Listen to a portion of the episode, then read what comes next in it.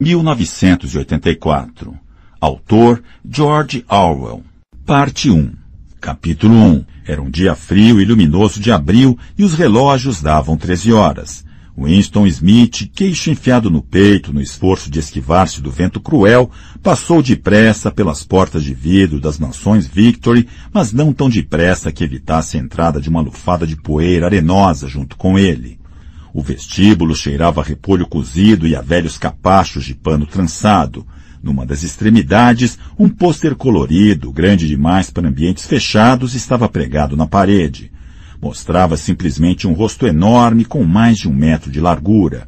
O rosto de um homem de uns 45 anos, de bigodão preto e feições rudemente agradáveis. Winston avançou para a escada. Não adiantava tentar o elevador. Mesmo quando tudo ia bem, era raro que funcionasse e agora a eletricidade permanecia cortada enquanto houvesse luz natural. Era parte do esforço de economia durante os preparativos para a Semana do Ódio. O apartamento ficava no sétimo andar e Winston, com seus 39 anos e sua úlcera varicosa acima do tornozelo direito, subiu devagar, parando para descansar várias vezes durante o trajeto. Em todos os patamares, diante da porta do elevador, o pôster com o rosto enorme fitava o da parede. Era uma dessas pinturas realizadas de modo a que os olhos acompanhem sempre que você se move. O grande irmão está de olho em você, dizia o letreiro embaixo. No interior do apartamento, uma voz agradável lia alto uma relação de cifras que de alguma forma dizia respeito à produção de ferro gusa. A voz saía de uma placa oblonga de metal semelhante a um espelho fosco integrada à superfície da parede da direita. Winston girou o interruptor e a voz diminuiu um pouco, embora as palavras continuassem inteligíveis. O volume do instrumento chamava-se teletela, podia ser regulado, mas não havia como desligá-lo completamente. Winston foi para junto da janela. O macacão azul usado como uniforme do partido não fazia mais que enfatizar a magreza de seu corpo frágil, miúdo. Seu cabelo era muito claro, o rosto naturalmente sanguíneo, a pele áspera por causa do sabão ordinário, das navalhas cegas e do frio do inverno que pouco antes chegara ao fim. Fora, mesmo visto através da vidraça fechada, o mundo parecia frio. Lá embaixo, na rua, pequenos rodamuinhos de vento formavam espirais de poeira e papel picado, e embora o sol brilhasse e o céu fosse de um azul áspero, a impressão que se tinha era de que não havia cor em coisa alguma, a não ser nos pôsteres colados por toda parte. Não havia lugar de destaque que não ostentasse aquele rosto de bigode negro a olhar para baixo. Na fachada da casa, logo do outro lado da rua, via-se um deles. O grande irmão está de olho em você, dizia o letreiro, enquanto os olhos escuros pareciam perfurar os de Winston. Embaixo, no nível da rua, outro pôster, esse com um dos cantos rasgados, adejava-o penosamente ao vento, ora encobrindo, ora expondo uma palavra solitária, Sossing. Ao longe, um helicóptero voando baixo sobre os telhados pairou um instante como uma libélula e voltou a afastar-se a grande velocidade, fazendo uma curva. Era a patrulha policial bisbilhotando pelas janelas das pessoas. As patrulhas, contudo, não eram um problema. O único problema era a polícia das ideias. Por trás de Winston, a voz da teletela continuava sua lenga-lenga infinita sobre o ferro gusa e o total comprimento, com folga das metas do nono plano trienal. A teletela recebia e transmitia simultaneamente. Todo o som produzido por Winston que ultrapassasse o nível de um sussurro muito discreto seria captado por ela. Mas, enquanto Winston permanecesse no campo de visão enquadrado pela placa de metal, além de ouvido, também poderia ser visto. Claro, não havia como saber se você estava sendo observado num momento específico. Tentar adivinhar o sistema utilizado pela polícia das ideias para conectar-se a cada aparelho individual ou a frequência com que o fazia não passava de especulação. Era possível, inclusive, que ela controlasse todo o mundo o tempo todo. Fosse como fosse, uma coisa era certa. Tinha meios de conectar-se a seu aparelho sempre que quisesse. Você era obrigado a viver e vivia em decorrência do hábito transformado em instinto, acreditando que todo o som que fizesse seria ouvido e se a escuridão não fosse completa, todo o movimento examinado meticulosamente. Winston mantinha as costas voltadas para a teletela. Era mais seguro, contudo, como sabia muito bem, mesmo as costas de uma pessoa podem ser reveladoras. A um quilômetro de distância, o Ministério da Verdade, onde ele trabalhava, erguia-se vasto e branco por sobre a paisagem encardida. Aquela, pensou como uma espécie de contrariedade difusa, aquela era Londres, principal cidade da faixa aérea 1, terceira mais populosa das províncias da Oceânia. Tentou localizar alguma lembrança de infância que lhe dissesse se Londres sempre for assim. Será que sempre houvera aquele cenário de casas do século XIX caindo aos pedaços, paredes laterais escoradas com vigas de madeira, janelas remendadas com papelão, telhados reforçados com chapas de ferro corrugado, decrépitos muros de jardins adernando em todas as direções, e os lugares bombardeados onde o pó de gesso dançava no ar e a salgueirinha crescia e se espalhava sobre as pilhas de entulho, e os locais onde as bombas haviam aberto clareiras maiores e onde tinham brotado colônias sórdidas de cabanas de madeira que mais pareciam galinheiros. Não adiantava, ele não conseguia se lembrar. Tudo o que lhe ficara da infância era uma série de tablôs superiluminados, desprovidos de paisagem de fundo e quase sempre ininteligíveis. O mistério da verdade, Miniver em Nova Fala, asterisco. Nova Fala era o idioma oficial da Oceânia, para saber mais sobre sua estrutura e etimologia, ver apêndice. Fim da leitura de asterisco. Era extraordinariamente diferente de todos os outros objetos à vista. Era uma enorme estrutura piramidal de concreto branco cintilante, erguendo-se terraço após terraço, 300 metros espaço acima. Do lugar onde Winston estava, mal dava para ler, escarvados na parede branca em letras elegantes, os três slogans do partido. Guerra é paz, liberdade é escravidão, ignorância é força. Comentava-se que o Ministério da Verdade continha três mil salas acima do nível do solo e ramificações equivalentes abaixo. Em Londres havia somente três outros edifícios de aparência e dimensões equivalentes. Eles tinham o efeito de reduzir tão drasticamente a arquitetura circundante que do telhado das mansões Victory era possível avistar os quatro ao mesmo tempo. Eram as sedes dos quatro ministérios entre os quais se dividia a totalidade do aparato governamental. O Ministério da Verdade, responsável por notícias, entretenimento, educação e belas artes. O Ministério da Paz, responsável pela guerra. O Ministério do Amor, ao qual cabia manter a lei e a ordem. E o Ministério da Pujança, responsável pelas questões econômicas. Seus nomes em nova fala. Miniver, Minipaz, Minamor e Minipuja. Desses, o realmente apavorante era o Ministério do Amor. O edifício não tinha nenhuma janela. Winston nunca entrara no Ministério do Amor, nunca chegara nem a meio quilômetro de distância. Era impossível entrar no prédio sem uma justificativa oficial e, mesmo nesses casos, só transpondo um labirinto de novelos de arame farpado, portas de aço e ninhos ocultos de metralhadora. Mesmo as ruas que levavam até barreiras externas eram percorridas por guardas com cara de gorila, vestindo fardas negras e armados de cacetetes articulados. Winston virou-se abruptamente. Compusera a própria fisionomia de modo a ostentar a expressão de tranquilo otimismo que convinha ter no rosto sempre que encarasse a teletela. Atravessou a sala e entrou na minúscula cozinha. Para poder sair do ministério naquele horário, sacrificara o almoço na cantina. Sabia que o único alimento existente na cozinha era um naco de pão escuro que só seria consumido no café da manhã do dia seguinte. Tirou da prateleira uma garrafa de líquido incolor com uma simples etiqueta branca onde se lia Gin Victory. A bebida exalava um odor oleoso, enjoativo, semelhante ao da aguardente de arroz dos chineses, Winston serviu-se de pouco menos de uma xícara de chá, preparou-se para o impacto e engoliu o líquido como quem toma uma dose de remédio. No mesmo instante, seu rosto ficou rubro e lágrimas começaram a escorrer-lhe dos olhos. A substância parecia ácido nítrico e, ao engoli-la, a pessoa tinha a sensação de receber um golpe de cacetete na nuca. Logo em seguida, porém, a ardência no ventre esmoreceu e o mundo começou a parecer mais prazeroso. Tirou um cigarro de um maço amarrotado onde estava escrito Cigarros Victory, e imprudentemente segurou na vertical, o que fez com que o recheio de tabaco caísse ao chão. Na tentativa seguinte teve mais sorte. Voltou para a sala de estar e sentou-se junto a uma mesinha que ficava à esquerda da teletela. Abriu a gaveta da mesa e tirou um porta-penas, um vidro de tinta e um caderno grosso, formato em quarto, sem nada escrito de lombada vermelha e capa marmorizada. Por alguma razão, a teletela da sala de estar ocupava uma posição atípica.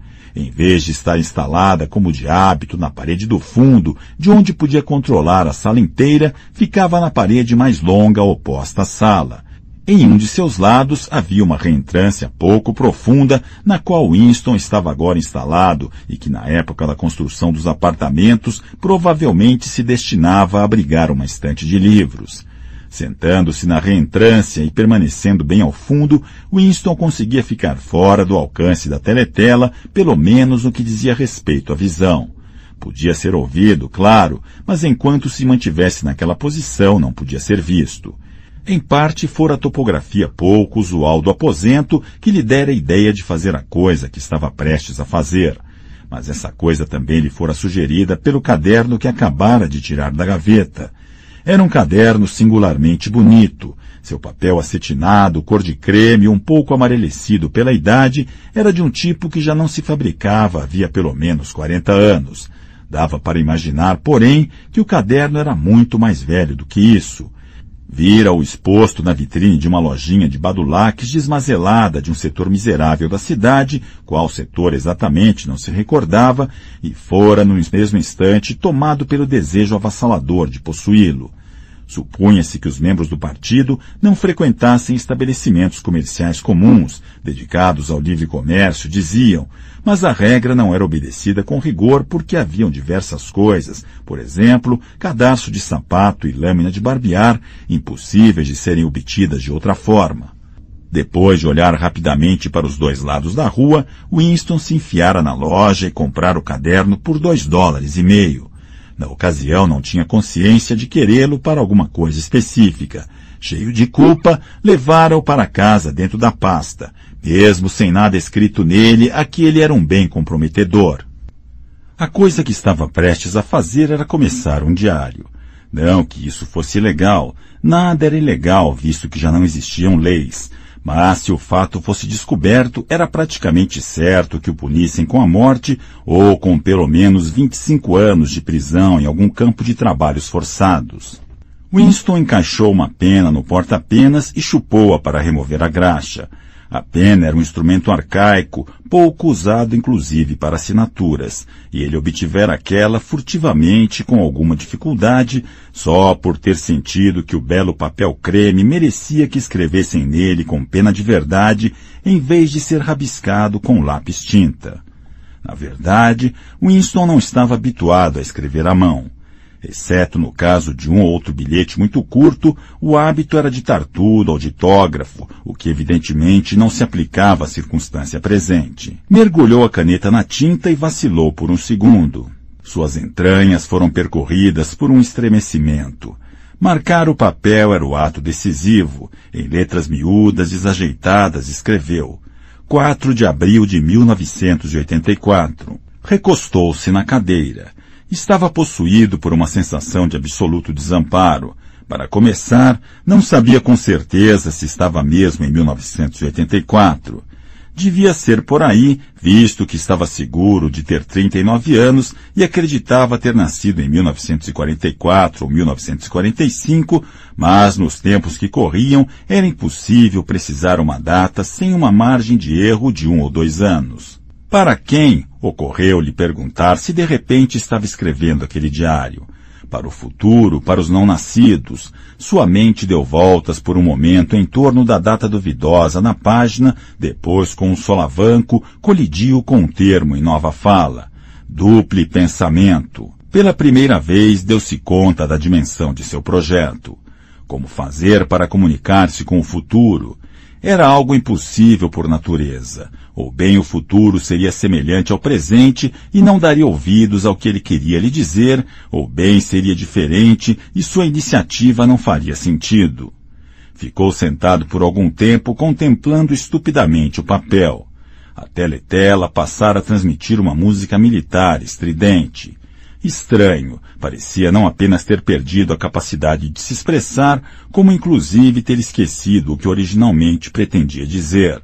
Durante semanas se preparara para aquele momento e jamais lhe passara pela cabeça que pudesse ter necessidade de alguma outra coisa que não coragem. Escrever em si seria fácil.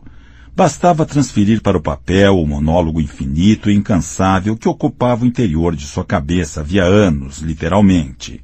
Naquele momento, porém, mesmo o monólogo estancara. Para rematar, sua úlcera varicosa começou a comichar, uma coisa torturante. Não ousava coçar-se, porque sempre que fazia isso a úlcera inflamava. Os segundos se sucediam. Só estava consciente da página vazia diante dele, da comichão na pele acima do tornozelo, do clangor da música e de uma leve tontura provocada pelo gin. De repente começou a escrever de puro pânico, percebendo apenas de modo impreciso o que ia anotando. Sua letra miúda, infantil, se espalhava pela página em linhas incertas, abandonando primeiro as maiúsculas, depois até mesmo os pontos finais. 4 de abril de 1984. Ontem à noite, cineminha. Só filme de guerra. Um muito bom de bombardeio de um navio cheio de refugiados em algum lugar do Mediterrâneo público achando muita graça nos tiros dados por um gordão que tentava nadar para longe perseguido por um helicóptero. Primeiro ele aparecia chafurdando na água como um golfinho, depois já estava todo esburacado e o mar em volta ficou rosa e ele afundou tão de repente que parecia que a água tinha entrado pelos buracos. Público urrando de tanto rir quando ele afundou. Depois aparecia um bote salva-vidas cheio de crianças com um helicóptero pairando logo acima. Tinha uma mulher de meia idade, talvez uma judia sentada na proa com um garoto de três anos no colo, chorando de medo e escondendo a cabeça entre os seios dela, como se tentasse se enterrar nela, e a mulher envolvendo o garoto com os braços e tentando acalmá-lo, só que ela mesma estava morta de medo, e o tempo todo cobriu o garoto o máximo possível, como se achasse que seus braços iam conseguir protegê-lo das balas. Aí o helicóptero largou uma bomba de 20 quilos bem no meio deles, clarão terrível, e o bote virou um monte de gravetos. Depois, uma tomada sensacional de um braço de uma criança subindo, subindo pelo ar um helicóptero com uma câmera no nariz, deve ter acompanhado o braço subindo e muita gente aplaudiu nos assentos do partido. Mas uma mulher sentada no meio dos proletas, de repente começou a criar caso e a gritar que eles não tinham nada que mostrar aquilo na frente das crianças. Não deviam, não era direito, não na frente das crianças. Não era até que a polícia botou, ela botou para fora. Acho que não aconteceu nada com ela. Ninguém dá a mínima para que os proletas falam. Típica reação de proleta, eles nunca. Winston parou de escrever, em parte porque estava com cãibras. Não sabia o que o levara a derramar aquela torrente de idiotices. Mas o estranho é que enquanto ele fazia aquilo, uma lembrança completamente diferente se definira em sua mente a tal ponto que quase decidira registrá-la. Fora por causa desse outro incidente, percebi agora que tomara a decisão repentina de ir para casa e começar o diário. Acontecera naquela manhã no ministério, se é que se podia dizer que algo assim tão nebuloso pudesse ser chamado de acontecimento. Eram quase onze da manhã e no departamento de documentação onde Winston trabalhava já arrastavam as cadeiras para fora das estações de trabalho para reuni-las no centro do salão, na frente da grande teletela, nos preparativos para os dois minutos de ódio. Winston estava a ponto de se instalar em uma das fileiras centrais quando de repente duas pessoas a quem conhecia de vista, mas com quem nunca trocara uma só palavra, entraram no aposento. Uma delas era uma garota com quem muitas vezes cruzava nos corredores. Não sabia seu nome, porém sabia que trabalhava no departamento de ficção. Supunha, já que a vira algumas vezes com as mãos sujas de óleo e munida de uma chave inglesa, que tivesse uma função de caráter mecânico em alguma das máquinas romanceadoras. Era uma garota de ar provocador, de uns 27 anos, abundante, cabelo preto, rosto sardento e movimentos bruscos atléticos. Trazia uma faixa estreita, escarlate, símbolo da Liga Juvenil Antissexo enrolada na cintura, por cima do macacão, de modo a evidenciar sutilmente as formas harmoniosas de seus quadris.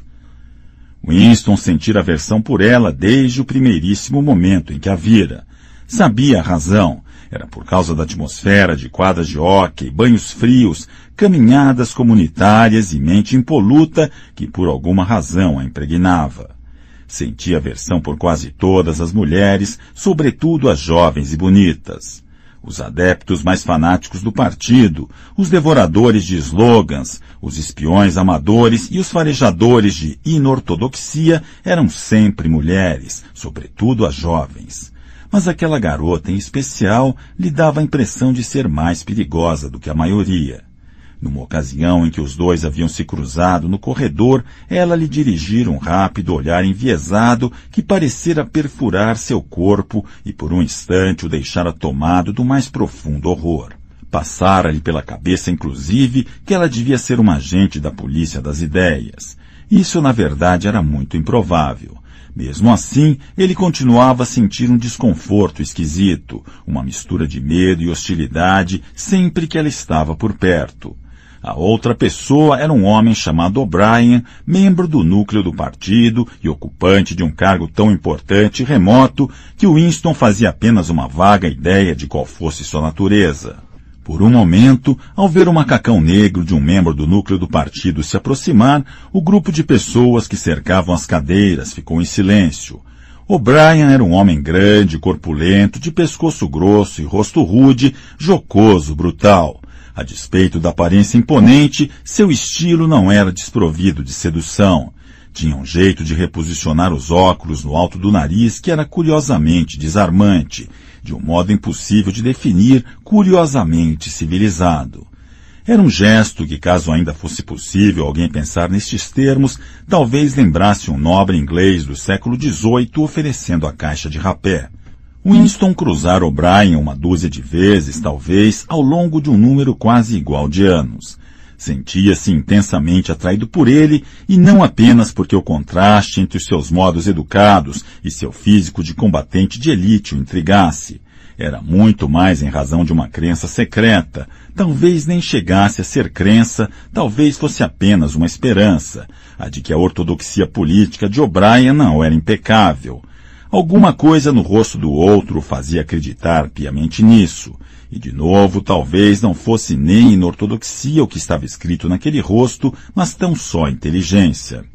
Por isso ou por aquilo, O'Brien parecia ser uma pessoa com quem se podia conversar se por acaso fosse possível lograr a teletela e ficar a sós com ele.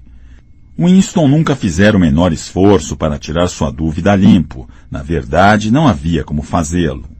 Naquele momento, O'Brien dirigiu os olhos para o relógio de pulso, viu que já eram quase onze horas e, óbvio, resolveu ficar no departamento de documentação até o término dos dois minutos de ódio.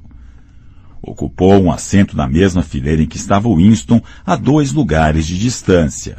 Uma mulher franzina, de cabelo ruivo, que trabalhava no cubículo vizinho de Winston, estava sentada entre os dois.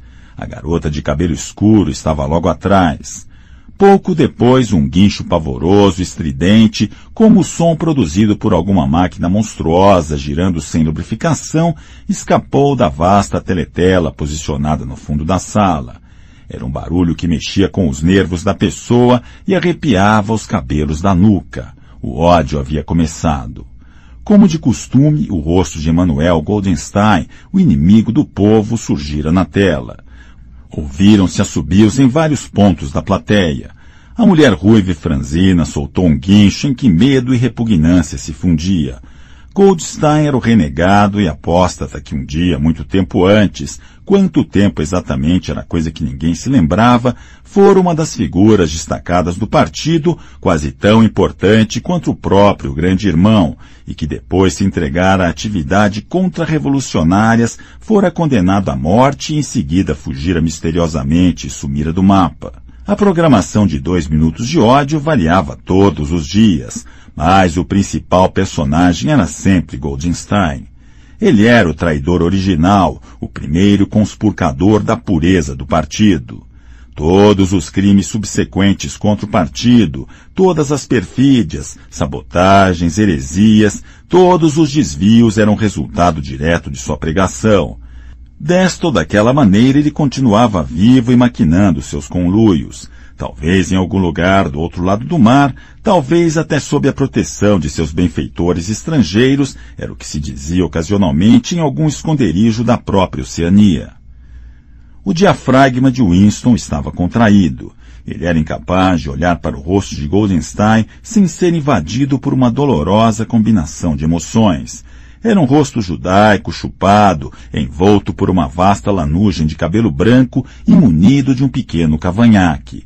Um rosto inteligente, apesar disso, por alguma razão, inerentemente desprezível, com uma espécie de tolice senil no longo nariz esguio, onde se equilibrava um par de óculos já perto da ponta. Parecia a cara de uma ovelha e a voz também tinha uma qualidade algo ovina.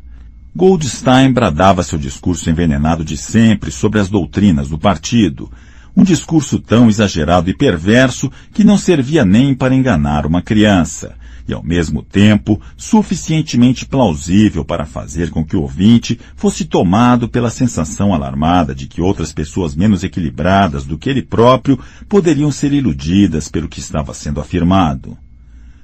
Goldstein atacava o grande irmão, denunciava a ditadura do partido, exigia a imediata celebração da paz com a Eurásia, defendia a liberdade de expressão, a liberdade de imprensa, a liberdade de reunião, a liberdade de pensamento, gritava histericamente que a revolução fora traída, e tudo isso num rápido discurso polissilábico que era uma espécie de paródia do estilo habitual dos oradores do partido, inclusive com as palavras em nova fala.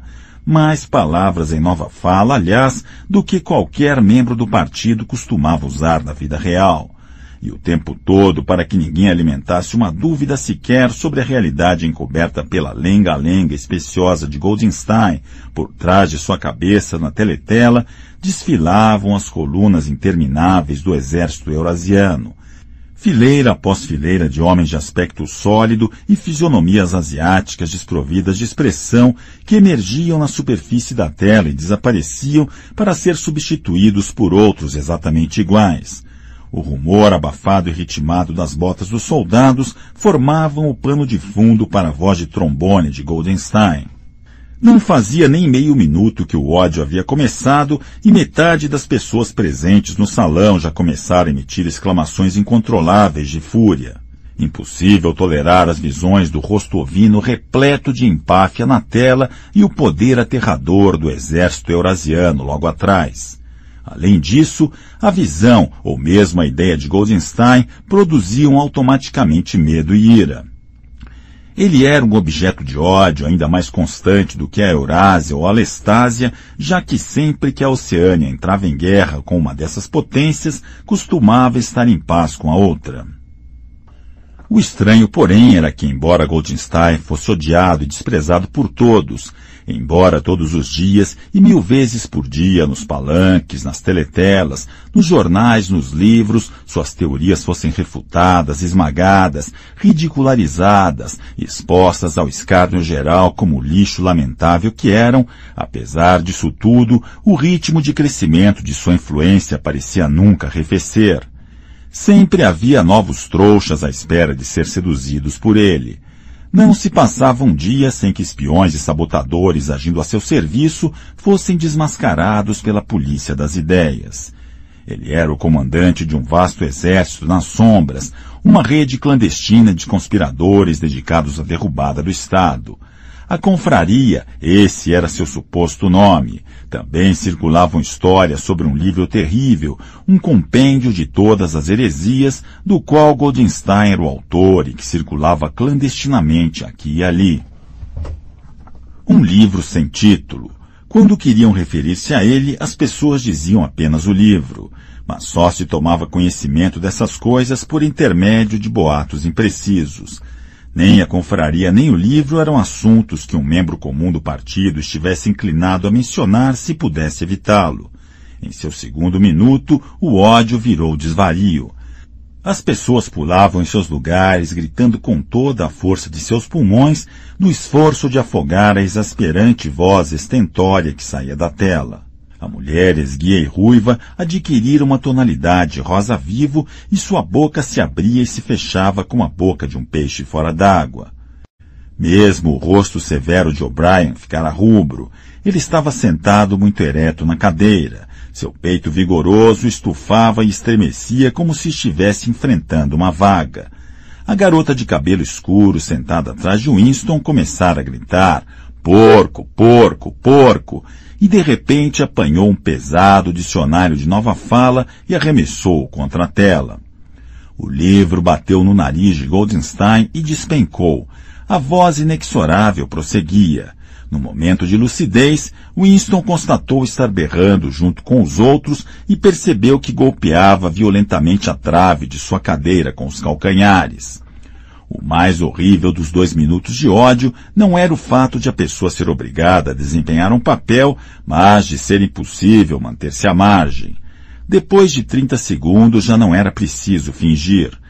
Um êxtase horrendo de medo e sentimento de vingança, um desejo de matar, de torturar, de afundar rostos com uma marreta, parecia circular pela plateia inteira como uma corrente elétrica, transformando as pessoas, mesmo contra sua vontade, em malucos a berrar, rostos deformados pela fúria. Mesmo assim, a raiva que as pessoas sentiam era uma emoção abstrata, sem direção, que podia ser transferida de um objeto para o outro como a chama de um maçarico. Assim, em determinado instante, a fúria de Winston não estava nem um pouco voltada contra Goldenstein, mas, ao contrário, visava o grande irmão, o partido e a polícia das ideias. E nesses momentos seu coração se solidarizava com o herege solitário e ridicularizado que aparecia na tela, o único guardião da verdade e da saúde mental num mundo de mentiras. Isso não o impelia de no instante seguinte irmanar-se àqueles que o cercavam. Quando isso acontecia, tudo o que era dito a respeito de Goldenstein lhe parecia verdadeiro. Nesses momentos, sua repulsa secreta pelo grande irmão se transformava em veneração, e o grande irmão adquiria uma estatura monumental, transformava-se num protetor destemido, firme feito rocha para enfrentar as hordas da Ásia, e Goldenstein, a respeito de seu isolamento, de sua vulnerabilidade e da incerteza que cercava inclusive sua existência, virava um mago sinistro, capaz de destruir a estrutura da civilização com o mero poder de sua voz. Em algumas ocasiões chegava a ser possível alterar o objeto do próprio ódio por meio de um ato voluntário. De chofre, graças a um esforço violento como aquele que recorremos para erguer a cabeça do travesseiro durante um pesadelo, Winston conseguia transferir seu ódio ao rosto que aparecia na tela para a garota de cabelo escuro sentada logo atrás. Alucinações vívidas belas passavam-lhe pela mente. Haveria de golpeá-la até a morte com um cacetete de borracha. Haveria de amarrá-la nua a uma estaca e depois alvejá-la com flechas como São Sebastião. Haveria de violentá-la e no momento do clímax cortaria sua garganta. De mais a mais, agora percebia mais claramente que antes porque a odiava. Odiava porque era jovem e bela e assexuada, porque queria ir para a cama com ela e nunca o faria, porque em torno de sua adorável cintura flexível que parecia lhe pedir que a envolvesse com o braço, havia apenas a odiosa faixa escarlate, símbolo agressivo de castidade. O ódio chegou ao clímax. A voz de Goldenstein se transformara efetivamente num balido de ovelha e por um instante seu rosto assumiu um semblante de ovelha. Depois o semblante de ovelha se dissolveu e foi substituído pelo rosto de um soldado eurasiano que parecia avançar, imenso e terrível, metralhadora roncando, como se pretendesse saltar para fora da superfície da tela, de modo que algumas pessoas sentadas na primeira fila se inclinaram para trás nos assentos. No mesmo instante, porém, levando todos os presentes a suspirar aliviados, o personagem hostil desapareceu para dar lugar ao rosto do grande irmão, cabelo preto, bigode preto, cheio de força e misteriosa calma, e tão imenso que quase enchia a tela inteira. Ninguém ouvia o que o grande irmão estava dizendo. Eram apenas algumas palavras de estímulo, o tipo de palavras pronunciadas no fragor da batalha, impossíveis de distinguir isoladamente, mas que restauram a confiança pelo mero fato de serem ditas. Em seguida, o rosto do grande irmão se esfumou outra vez e os três slogans do partido em letras maiúsculas ocuparam seu lugar. Guerra é paz, liberdade é escravidão, ignorância é força. O rosto do grande irmão, contudo, deu a impressão de permanecer na tela por vários segundos mais, como se o impacto que causara nas retinas de todos os presentes fosse vívido demais para desaparecer imediatamente. A mulher esguia e ruiva se jogara para a frente, apoiando-se no encosto da cadeira diante dela. Com um murmúrio tremo que parecia dizer meu Salvador, estendeu os braços para a tela. Em seguida afundou o rosto nas mãos. Era visível que fazia uma oração. Nesse momento, todo o grupo ali presente prorrompeu num canto grave, lento, ritmado, que entoava gi, gi, gi, uma e outra vez, muito devagar, com uma longa pausa entre o G e o I, um som grave em surdina, às vezes curiosamente feroz, em cujo segundo plano parecia ouvir-se o ruído de pés descalços golpeando o chão e o latejar de tantãs. Aquilo continuou por uns trinta segundos. Tratava-se de um refrão ouvido com frequência em momentos de emoção avassaladora. Em parte era uma espécie de hino à sabedoria e à majestade do grande irmão, mas antes de mais nada era um ato de auto-hipnose, um embotamento voluntário da consciência por intermédio de um ruído rítmico. Winston teve a sensação de gelar por dentro. Durante os dois minutos de ódio, ele não conseguia deixar de se integrar ao delírio coletivo, porém aquela entoação subhumana de G-I, G-I sempre o deixava horrorizado. Claro que cantava com os outros, impossível não fazê-lo dissimular os próprios sentimentos, manter a expressão do rosto sob controle, fazer o que os outros fazem. Tudo reações instintivas. Mas houve um espaço de dois segundos durante o qual a expressão de seus olhos talvez o tivessem traído. E foi exatamente nesse instante que a coisa significativa aconteceu, se é que de fato aconteceu. Por um instante seus olhos se encontraram com os de O'Brien.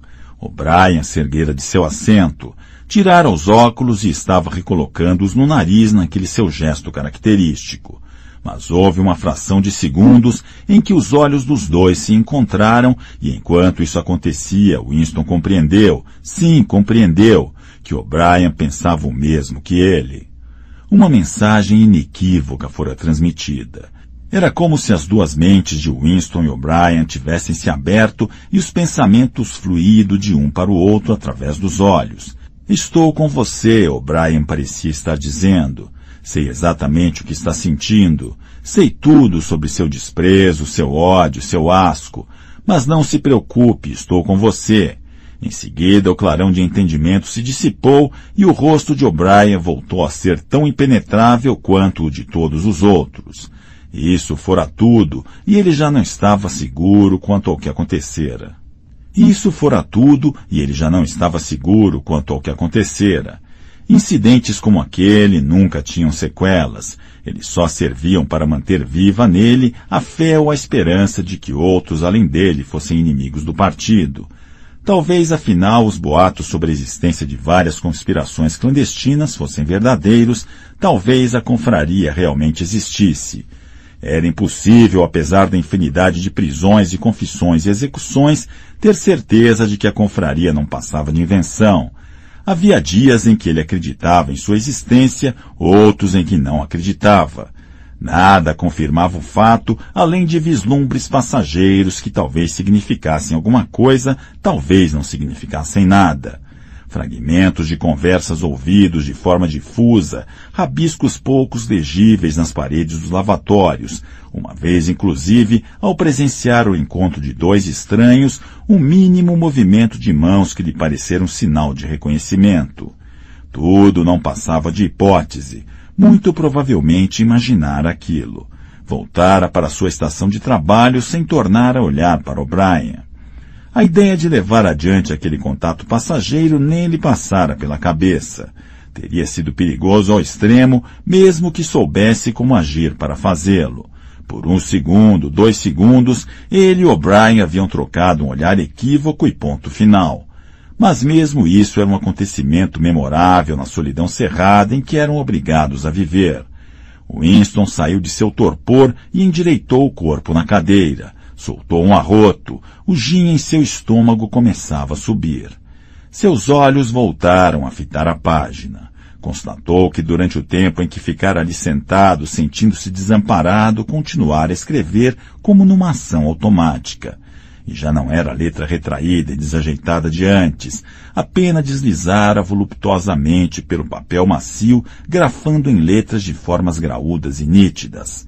Abaixo o grande irmão, abaixo o grande irmão, abaixo o grande irmão, abaixo o grande irmão, abaixo o grande irmão, vezes sem fim enchendo metade de uma página. Não conseguiu evitar uma fisgada de pânico. Um absurdo, já que escrever aquelas palavras específicas não era mais perigoso do que o ato inicial de começar um diário.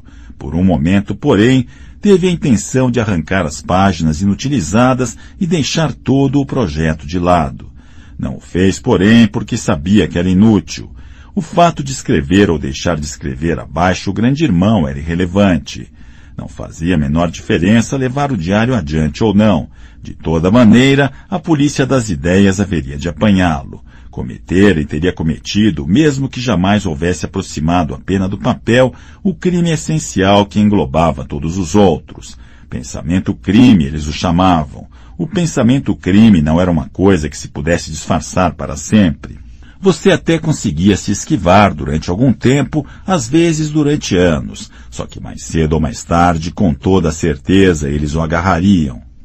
Era sempre à noite. As prisões invariavelmente aconteciam à noite. O tranco súbito que arranca do sono, a mão brutal sacudindo o ombro, as luzes ofuscando os olhos, o círculo de rostos impiedosos em torno da cama. Na vasta maioria dos casos não havia julgamento, não havia registro de prisão. As pessoas simplesmente desapareciam sempre durante a noite. Seus nomes eram removidos dos arquivos, todas as menções a qualquer coisa que tivessem feito eram apagadas, suas existências anteriores eram negadas e em seguida esquecidas.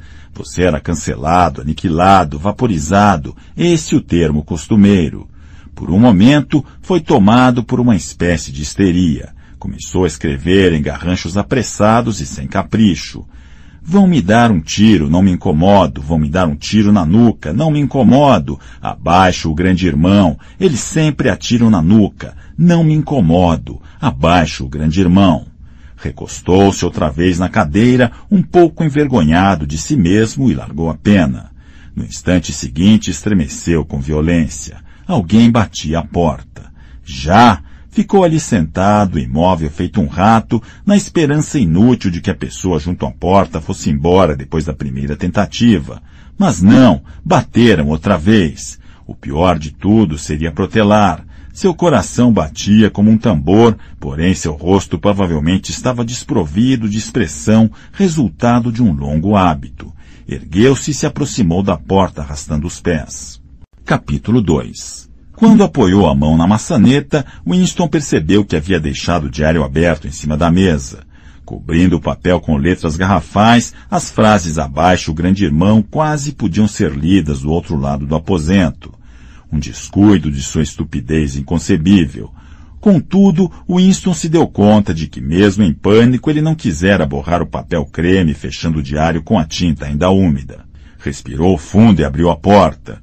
No mesmo instante sentiu uma onda cálida de alívio percorrer-lhe o corpo. Uma mulher pálida de aparência emaciada, cabelo ralo e rosto enrugado estava parada do lado de fora. Ah, camarada, começou ela num tom de voz monótono e queixoso. Tive a impressão de ouvir você chegar. Será que poderia ir até minha casa para dar uma olhada na pia da cozinha? Está entupida e... Era a senhora Parsons, mulher de um vizinho de andar. Senhora era uma forma de tratamento pouco favorecida pelo partido. A ideia era chamar todo o mundo de camarada, porém, com certas mulheres, seu uso era quase intuitivo. Ela devia ter uns 30 anos, mas aparentava muito mais. Dava a impressão de ter poeira acumulada nas rugas do rosto. Winston a seguiu pelo corredor. Esses concertos de amador eram uma molação quase diária.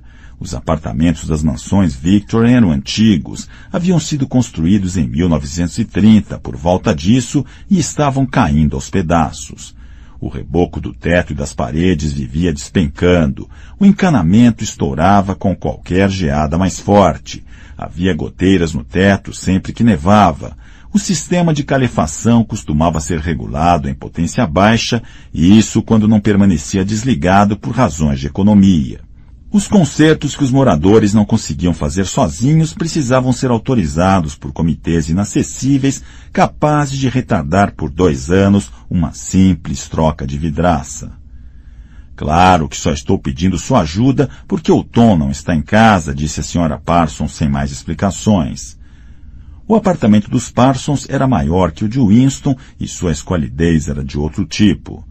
Tudo tinha um aspecto surrado, maltratado, como se um animal grande e violento tivesse acabado de passar por ali. Apetrechos esportivos, bastões de roque, luvas de boxe, uma bola de futebol furada, um calção suado pelo avesso estavam largados no chão e sobre a mesa via-se uma confusão de pratos sujos e livros de exercícios com as orelhas dobradas. As paredes ostentavam bandeiras vermelhas da Liga de Juventude dos Espiões e um pôster em tamanho natural do Grande Irmão. Sentia-se o tradicional cheiro de repolho cozido, comum ao prédio inteiro, só que temperado por um fedor ainda mais pronunciado de suor, que percebia-se a primeira farejada, embora fosse difícil explicar por quê, era o suor de uma pessoa ausente no momento. Em outro cômodo, alguém utilizava um pente e um pedaço de papel higiênico para tentar acompanhar o ritmo da marcha militar que continuava saindo da teletela. São as crianças, disse a senhora Parsons, lançando um olhar um tanto apreensivo para a porta. Ainda não puseram os pés fora de casa hoje. É claro que.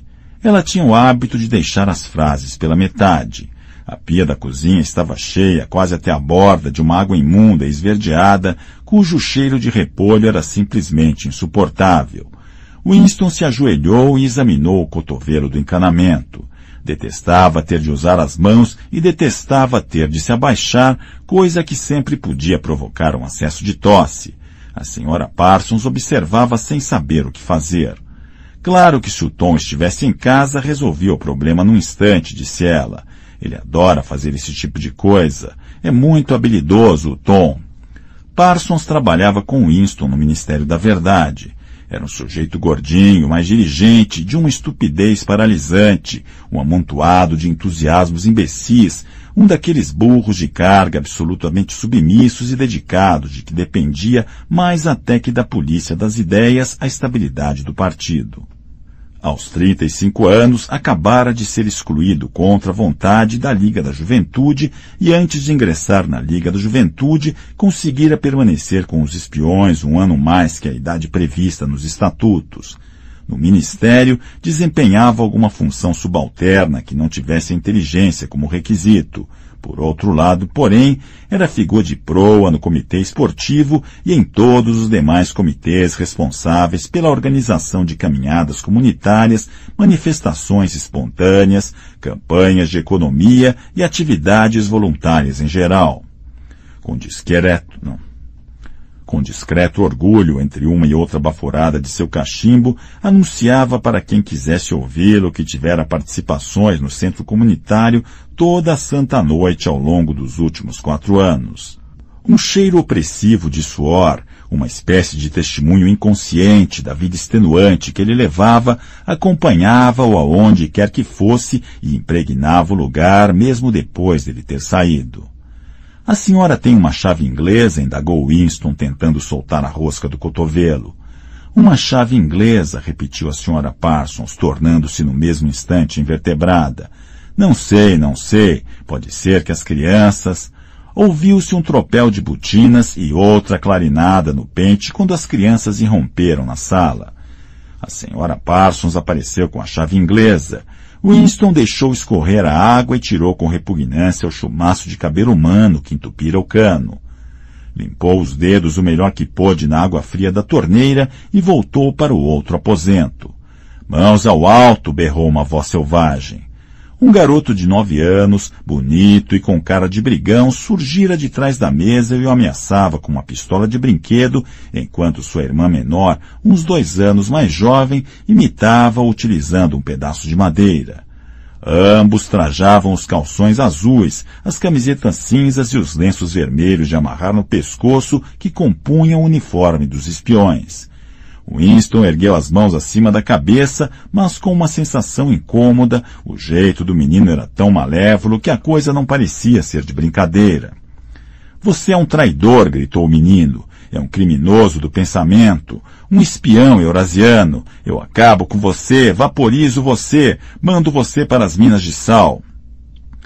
De repente, as duas crianças estavam pulando em volta dele, gritando traidor e criminoso do pensamento, a garotinha imitando o irmão em todos os movimentos.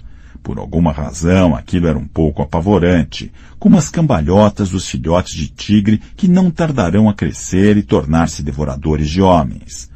Havia uma espécie de ferocidade calculista nos olhos do garoto, um desejo bastante óbvio de bater ou dar chutes em Winston e a consciência de que não faltava muito para alcançar o tamanho suficiente para fazer isso. Ainda bem que ele não tinha nas mãos um revólver de verdade, pensou Winston. Os olhos da senhora Parsons iam nervosamente de Winston para as crianças e destas para ele. À luz mais clara da sala de estar, ele reparou, não sem interesse, que de fato havia poeira acumulada nas rugas do rosto dela. Eles fazem tanta algazarra, disse ela, estão desapontados porque não puderam ver o enforcamento. Estou ocupada demais para levá-los e o Tom não vai chegar a tempo do trabalho. Por que a gente não pode ir ver o enforcamento? rugiu o garoto com seu vozeirão. A gente quer ir no enforcamento, a gente quer ir no enforcamento, cantarolou a garotinha, que continuava pulando ao redor de Winston. Alguns prisioneiros erosianos, praticantes de crimes de guerra, seriam enforcados no parque aquela noite, lembrou-se Winston. Isso acontecia aproximadamente uma vez por mês e era um espetáculo muito popular. As crianças faziam questão de que os pais as levassem para assistir, despediu-se da senhora Parsons e avançou para a porta, mas não dera seis passos no corredor quando algo o atingiu na nuca com uma pancada extremamente dolorosa. Foi como ser espetado com um pedaço de arame incandescente. Winston virou-se a tempo de ver a senhora Parsons arrastando o filho apartamento adentro enquanto o menino guardava um estilingue no bolso. Goldenstein trovejou o garoto enquanto a mãe fechava a porta. Mas o que mais impressionou Winston foi o olhar de pânico imponente estampado no rosto cinzento da mulher. De volta a seu apartamento, passou depressa diante da teletela e tornou a sentar-se à mesa, ainda massageando a nuca. A teletela já não transmitia música. Em vez disso, uma voz militar sincopada lia com uma espécie de prazer atroz uma descrição dos armamentos da nova fortaleza flutuante que acabara de ser ancorada entre a Islândia e as Ilhas Faroe. Com crianças daquele tipo, pensou Winston, aquela infeliz mulher deve levar uma vida de terror. Mais um ou dois anos e eles começam a vigiá-la noite e dia em busca do menor sintoma de inortodoxia. Quase todas as crianças eram horríveis atualmente. O pior de tudo era que, por meio de organizações como a dos espiões, elas eram transformadas em selvagens incontroláveis de maneira sistemática, e nem assim mostravam a menor inclinação para rebelar-se contra a disciplina do partido. Pelo contrário, adoravam o partido e tudo que se relacionasse a eles. As canções, os desfiles, as bandeiras, as marchas, os exercícios com rifles de brinquedos, as palavras de ordem, o culto ao grande irmão, tudo isso para elas era uma espécie de jogo sensacional. Toda a sua ferocidade era voltada para fora, dirigida contra os inimigos do Estado, contra os estrangeiros, os traidores, os sabotadores, os criminosos do pensamento. Chegava a ser natural que as pessoas com mais de 30 anos temessem os próprios filhos. E com razão, pois era raro que uma semana se passasse sem que o Times trouxesse um parágrafo descrevendo como um pequeno bisbilhoteiro, herói mirim, era a expressão usada com mais frequência, ouvir às escondidas os pais fazerem algum comentário comprometedor e os denunciar à polícia das ideias. A ferroada do projétil lançado pelo estilingue já não doía Winston pegou a caneta sem muito ânimo, perguntando se se encontraria alguma coisa para escrever no diário. De repente voltou a pensar em O'Brien. Alguns anos antes, quantos? Devia fazer uns sete anos, ele sonhara que estava andando num aposento completamente às escuras. E alguém sentado a um lado disse quando ele passou: Ainda nos encontraremos num lugar onde não há escuridão. Isso foi dito com muita tranquilidade, de forma quase despreocupada. Era uma afirmação, não uma ordem. Eles seguiram em frente sem se deter. O curioso é que na época, no sonho, as palavras não lhe causaram maior impressão. Só mais tarde, aos poucos, elas começaram a adquirir um significado. Já não se lembrava se fora antes ou depois do sonho que vira O'Brien pela primeira vez, e tampouco se lembrava de quando identificara pela primeira vez a voz do sonho como sendo a de O'Brien. De todo modo, a identidade era inegável. O'Brien era a pessoa que falara com ele no escuro. Winston nunca soubera com certeza, mesmo depois da troca de olhares daquela manhã, continuava sendo impossível ter certeza se O'Brien era amigo ou inimigo, se bem que isso não parecesse importar muito. Havia entre eles um elo de entendimento cuja importância era maior que o afeto ou a comunhão de ideias. Ainda nos encontraremos no lugar onde não há escuridão, dissera ele. Winston não sabia o que isso significava, apenas que de uma maneira ou de outra aquilo acabaria se tornando realidade. A voz transmitida pela teletela fez uma pausa. No ar estagnado pairou o toque de um clarim nítido e belo. A voz prosseguiu com aspereza. Atenção, atenção, por favor. Uma notícia relâmpago acaba de chegar do fronte malabarense. Nossas forças obtiveram gloriosa vitória no sul da Índia. Estou autorizado a afirmar que a ação que noticiamos nesse momento pode perfeitamente deixar a guerra a uma distância mensurável do final. Eis a notícia relâmpago.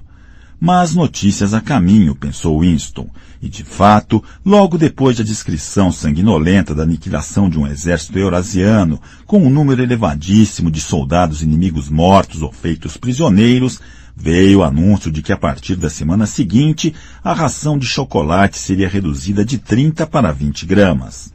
Winston arrotou de novo. O efeito do gin estava passando, substituído por uma sensação de esvaziamento. A teletela, fosse para comemorar a vitória, fosse para apagar a lembrança da porção de chocolate perdida, atacou com Oceânia, glória a ti. As pessoas deviam ouvi-la em posição de sentido. Oceânia, glória a ti deu lugar a uma seleção musical mais leve. Winston se aproximou da janela, sempre de costas para a teletela. O dia continuava frio e sem nuvens. Em algum lugar ao longe, uma bomba-foguete explodiu com um estrondo surdo, reverberante. Eram vinte ou trinta delas caindo sobre Londres todas as semanas. Lá embaixo, na rua, o vento castigava o cartaz rasgado, agitando de um lado para outro, e a palavra sócim, condizentemente, aparecia e desaparecia. Sócim, os sagrados princípios do sócim. Nova fala, duplo pensamento, a mutabilidade do passado. Winston tinha a sensação de estar vagando pelas florestas do fundo do mar, perdido no mundo monstruoso em que o monstro era ele próprio. Estava sozinho. O passado estava morto, o futuro era inimaginável. Que certeza podia ter de que naquele momento uma criatura humana, uma que fosse, estivesse do lado dele? E como saber se o domínio do partido não seria para sempre? À guisa de resposta, vieram-lhe à cabeça os três slogans estampados na fachada branca do Ministério da Verdade. Guerra é paz, liberdade é escravidão, ignorância é força. Tirou do bolso uma moeda de 25 centavos. Ali também, em letras minúsculas e precisas, estavam escritos os mesmos slogans, e do outro lado da moeda via-se a cabeça do grande irmão. Até na moeda os olhos perseguiam a pessoa nas moedas, nos selos, nas capas dos livros, em bandeiras, em cartazes e nas embalagens dos maços de cigarro, em toda parte. Sempre aqueles olhos observando a pessoa e a voz a envolvê-la. Dormindo ou acordada, trabalhando ou comendo, dentro ou fora de casa, no banho ou na cama, não havia saída. Com exceção dos poucos centímetros que cada um possuía dentro do crânio, ninguém tinha nada de seu. O sol avançara e as infindáveis janelas do Ministério da Verdade, agora que já não recebiam luz direta, pareciam tão temíveis quanto as seteiras de uma fortaleza. O coração de Winston se encolheu diante do enorme vulto piramidal. O edifício era forte demais, não havia como tomá-lo. Nem mil bombas foguetes seriam capazes de destruí-lo. Voltou a perguntar-se para quem estaria escrevendo o diário para o futuro, para o passado, para uma época talvez imaginária. E diante dele estava o extermínio, não a morte. O diário seria reduzido a cinzas e ele próprio viraria vapor. Somente a polícia das ideias leria o que ele havia escrito antes de suprimirem tudo da existência e da memória. Como era possível fazer um apelo ao futuro quando nem um rastro seu, nem mesmo uma palavra anônima rabiscada num pedaço de papel tinha condições de sobreviver fisicamente? A teletela deu as horas, duas da tarde. Winston devia sair em dez minutos. Precisava estar de volta ao trabalho às duas e meia. Curiosamente, o anúncio das horas pareceu dar-lhe novo ânimo. Era um fantasma solitário afirmando uma verdade de que ninguém jamais ouviria falar. Só que enquanto a afirmasse, de alguma maneira obscura a continuidade não se romperia. Não era fazendo-se ouvir, mas mantendo a sanidade mental que a pessoa transmitia sua herança humana. Voltou para a mesa, molhou a pena da caneta e escreveu ao futuro ou ao passado, a um tempo em que o pensamento seja livre, em que os homens sejam diferentes uns dos outros, em que não vivam sós. A um tempo em que a verdade exista e em que o que for feito não possa ser desfeito. Da era da uniformidade, da era da solidão, da era do grande irmão, da era do duplo pensamento, saudações. Ele já estava morto, refletiu, Parecia-lhe que só agora, quando começava a ser capaz de formular seus pensamentos, dera o passo decisivo. As consequências de toda ação estão contidas na própria ação, escreveu. O pensamento crime não acarreta a morte, o pensamento crime é a morte. Agora que se via como um homem morto, tornava-se importante continuar vivo o maior tempo possível. Dois dedos de sua mão direita estavam sujos de tinta. Era exatamente o tipo de detalhe que podia entregar uma pessoa. Algum fanático enxerido do ministério, uma mulher, talvez alguém como a mulher de cabelo ruivo ou a moça de cabelo preto do departamento de ficção, podia ficar intrigado e começar a se perguntar por que ele havia passado o intervalo do almoço escrevendo, por que teria usado uma caneta antiquada, o que teria escrito, e depois soltar alguma insinuação no local adequado.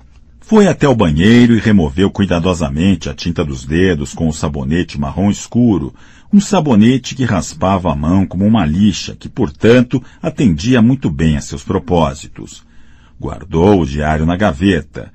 Não fazia sentido pensar em escondê-lo, mas ele podia ao menos garantir que a eventual descoberta de sua existência não lhe passasse despercebida.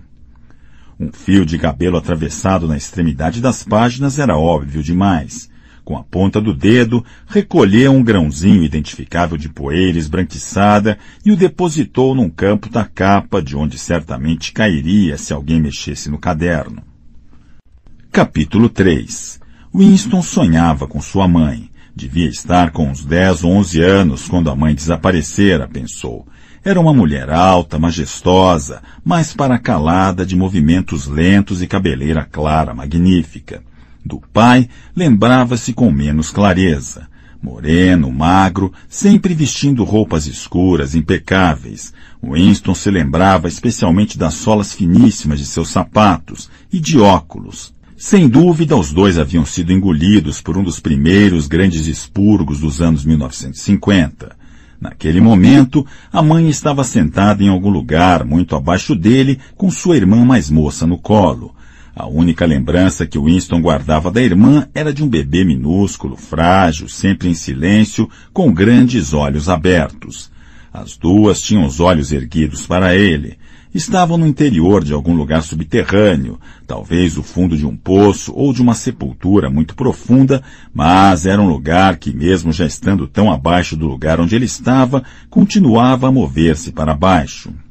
As duas estavam no salão de um navio que naufragava, de olhos fixos nele, lá em cima, através da água que se turvava. Ainda havia ar no salão, elas ainda conseguiam vê-lo e ele a elas, mas o tempo todo as duas iam afundando, afundando nas águas verdes, que um instante mais tarde haveria de ocultá-las para sempre. Ele estava fora na luz, no espaço, enquanto elas eram sugadas para a morte e estavam lá embaixo porque ele estava aqui em cima. Ele sabia e elas sabiam, ele via no rosto dela que elas sabiam. Não havia censura nem no rosto nem no coração delas, simplesmente a consciência de que teriam de morrer para que ele pudesse continuar vivo e que isso era parte da ordem inevitável das coisas. Ele não conseguia se lembrar do que acontecera, mas em seus sonhos sabia que, de alguma maneira, a vida de sua mãe e a de sua irmã haviam sido sacrificadas à sua. Era um desses sonhos que, mesmo mantendo o cenário onírico característico, são uma continuação da vida intelectual da pessoa, e em que tomamos consciência de fatos e ideias que continuamos achando novos e valiosos depois que acordamos. A questão que naquele momento atingiu Winston com um golpe foi o fato de que a morte de sua mãe, quase 30 anos antes, fora trágica e dolorosa de um modo que já não seria possível. Ele se dava conta de que a tragédia pertencia aos tempos de antigamente, aos tempos em que ainda havia privacidade, amor e amizade, e em que os membros de uma família se amparavam uns aos outros sem precisar saber por quê. A memória de sua mãe atormentava seu coração porque ela morrera amando, quando ele era jovem e egoísta demais para poder retribuir o seu amor e porque, de alguma maneira, ele não se lembrava como ela se sacrificara a uma concepção de lealdade privada e inalterável. Eram coisas que ele percebia não podiam acontecer agora. Agora havia medo, ódio e dor, mas não dignidade e emoção, não tristezas profundas ou complexas. Winston tinha a sensação de ver todas essas coisas nos grandes olhos de sua mãe e de sua irmã, olhando para ele lá de baixo através da água verde, centenas de braças abaixo, sem nunca parar de afundar. No momento seguinte, viu-se sobre uma relva curta e viçosa numa tarde de verão em que os raios oblíquos do sol douravam o solo. A paisagem que contemplava era uma recorrência tão frequente em seus sonhos que nunca se sentia totalmente seguro de tê-la ou não tê-la visto na vida real. Em suas divagações chamava de terra dourada. Era um pasto antigo, recortado pelas dentadas dos coelhos e percorrido por uma trilha sinuosa com um ou outro promontório de toupeira. Na sebe irregular do outro lado do campo, a brisa balançava muito suavemente os ramos dos olmos, com suas folhas estremecendo de leve em densas massas que lembravam cabelos de mulher. Em algum lugar bem próximo, mas que o olhar não alcançava, havia uma torrente límpida movendo-se devagar. Nela os roubalinhos nadavam nas poças sob os chorões. A garota de cabelo escuro vinha pelo campo na direção dele. Com um único movimento, ela se despojou da roupa e jogou-a para um lado com desdém. Seu corpo era branco e liso, mas Winston não sentia desejo. Na verdade, mal olhou para aquele corpo, pois estava tomado de admiração pelo gesto da moça jogando a roupa para um lado.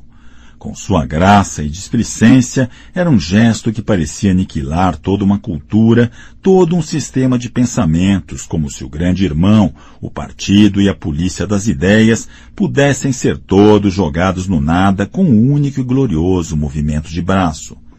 Aquele era um gesto que pertencia também aos tempos de antigamente.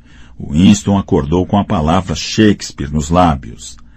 A teletela emitia um zumbido de rachar o crânio que se manteve no mesmo diapasão por 30 segundos. Com efeito, eram sete e quinze da manhã, hora em que os funcionários dos escritórios precisam se levantar.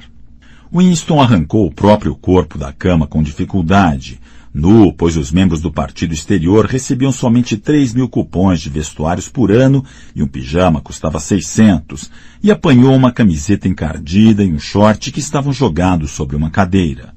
Atividades físicas começariam em três minutos. No instante seguinte, ele se viu dobrado ao meio por uma violenta crise de tosse que quase sempre o atacava logo depois que ele acordava. A tosse esvaziara seus pulmões tão completamente que ele só conseguiu voltar a respirar depois que se deitou de costas e aspirou o ar profundamente algumas vezes. Tinha as veias dilatadas pelo esforço de tossir e a úlcera varicosa começara a comichar. Grupo de 30 a 40, ganhou uma voz feminina de furar os tímpanos. Grupo de 30 a 40, para seus lugares, por favor. 30 a 40. Winston ficou em posição de sentido diante da teletela, na qual a imagem de uma mulher bastante jovem, muito magra, mas musculosa, vestindo túnica e sapatos de ginástica, já ocupara seu lugar. Dobrando os braços, esticando os braços, berrou ela. Me acompanhem. Um, dois, três, quatro. Um, dois, três, quatro. Vamos lá, camaradas. Quero ver um pouco mais de energia. Um, dois, três, quatro.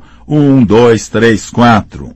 A dor do ataque de tosse não afastara por completo da cabeça de Winston a impressão deixada pelo sonho, e o movimento rítmico do exercício a recompôs em parte.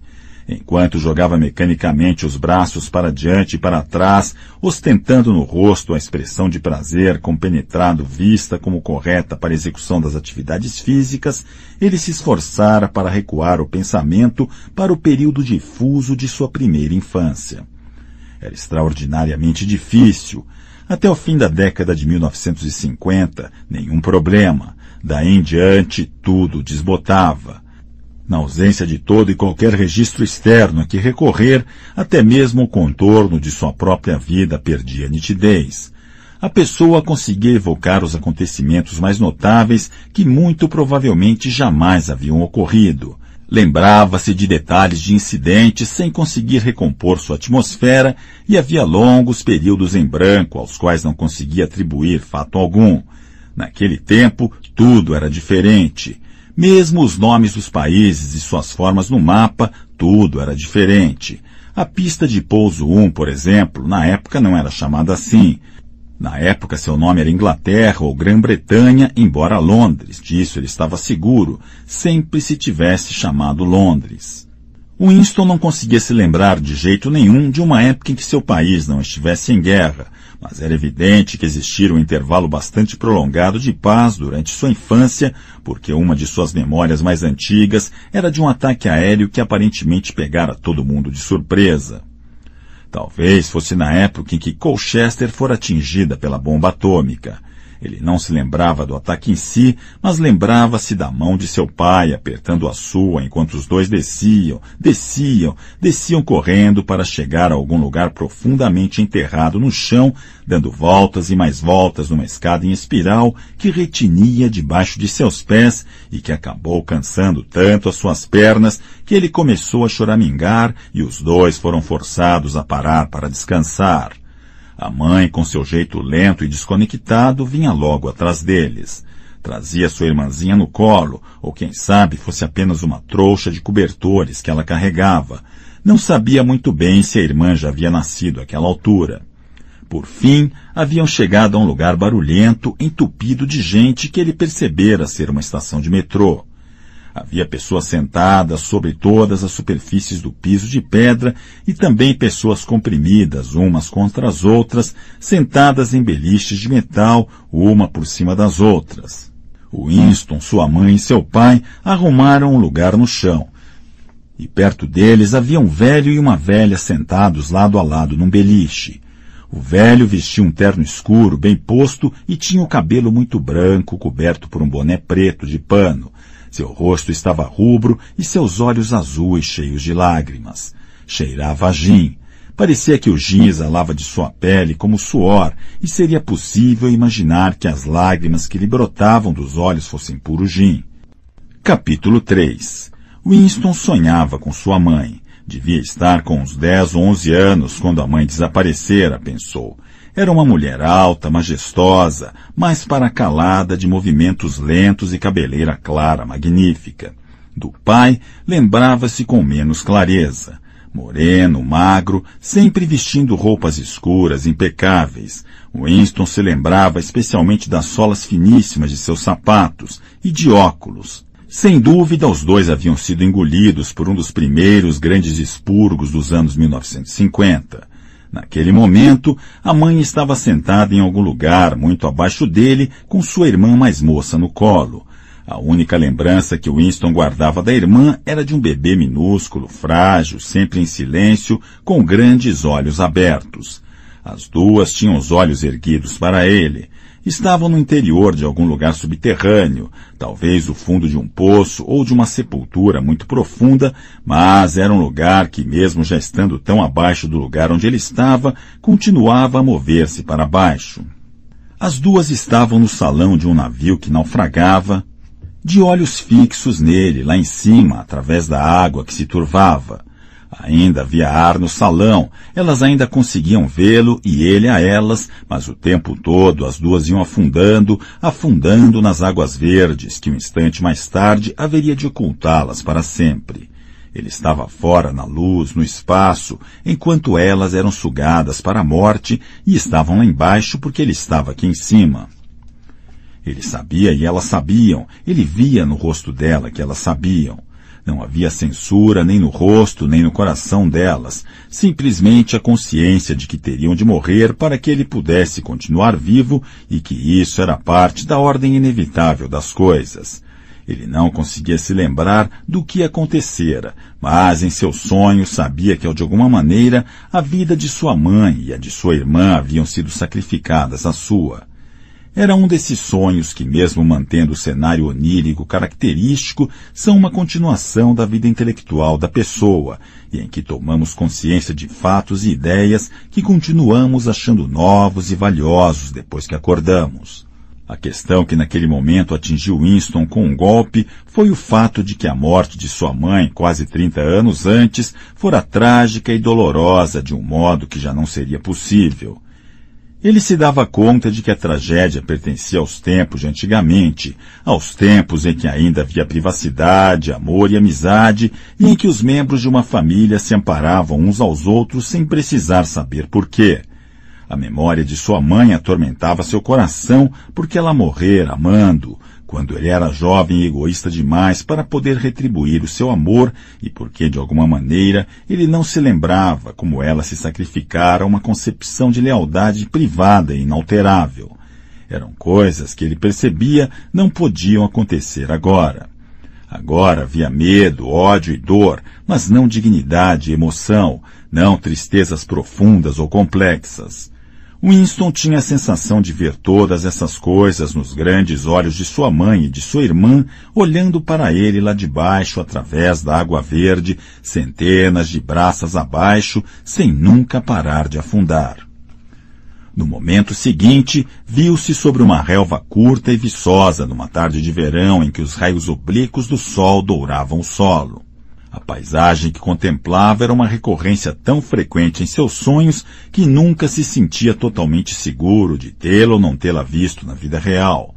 Em suas divagações chamava de terra dourada. Era um pasto antigo, recortado pelas dentadas dos coelhos e percorrido por uma trilha sinuosa com um ou outro promontório de toupeira. Na sebe irregular do outro lado do campo, a brisa balançava muito suavemente os ramos dos olmos, com suas folhas estremecendo de leve em densas massas que lembravam cabelos de mulher. Em algum lugar bem próximo, mas que o olhar não alcançava, havia uma torrente límpida movendo-se devagar. Nela os roubalinhos nadavam nas poças sob os chorões. A garota de cabelo escuro vinha pelo campo na direção dele. Com um único movimento, ela se despojou da roupa e jogou-a para um lado com desdém. Seu corpo era branco e liso, mas Winston não sentia desejo. Na verdade, mal olhou para aquele corpo, pois estava tomado de admiração pelo gesto da moça jogando a roupa para um lado. Com sua graça e displicência, era um gesto que parecia aniquilar toda uma cultura, todo um sistema de pensamentos, como se o grande irmão, o partido e a polícia das ideias pudessem ser todos jogados no nada com um único e glorioso movimento de braço. Aquele era um gesto que pertencia também aos tempos de antigamente. Winston acordou com a palavra Shakespeare nos lábios. A teletela emitia um zumbido de rachar o crânio que se manteve no mesmo diapasão por 30 segundos. Com efeito, eram sete e quinze da manhã. hora em que os funcionários dos escritórios precisam se levantar. Winston arrancou o próprio corpo da cama com dificuldade, nu, pois os membros do partido exterior recebiam somente 3 mil cupons de vestuários por ano e um pijama custava 600, e apanhou uma camiseta encardida e um short que estavam jogados sobre uma cadeira. Atividades físicas começariam em três minutos. No instante seguinte, ele se viu dobrado ao meio por uma violenta crise de tosse que quase sempre o atacava logo depois que ele acordava. A tosse esvaziara seus pulmões tão completamente que ele só conseguiu voltar a respirar depois que se deitou de costas e aspirou o ar profundamente algumas vezes. Tinha as veias dilatadas pelo esforço de tossir e a úlcera varicosa começara a comichar. Grupo de 30 a 40, ganhou uma voz feminina de furar os tímpanos. Grupo de 30 a 40, para seus lugares, por favor. 30 a 40. Winston ficou em posição de sentido diante da teletela, na qual a imagem de uma mulher bastante jovem, muito magra, mas musculosa, vestindo túnica e sapatos de ginástica já ocupara seu lugar. Dobrando os braços, esticando os braços, berrou ela. Me acompanhem. Um, dois, três, quatro. Um, dois, três, quatro. Vamos lá, camaradas. Quero ver um pouco mais de energia. Um, dois, três, quatro. Um, dois, três, quatro. A dor do ataque de tosse não afastara por completo da cabeça de Winston a impressão deixada pelo sonho, e o movimento rítmico do exercício a recompôs em parte.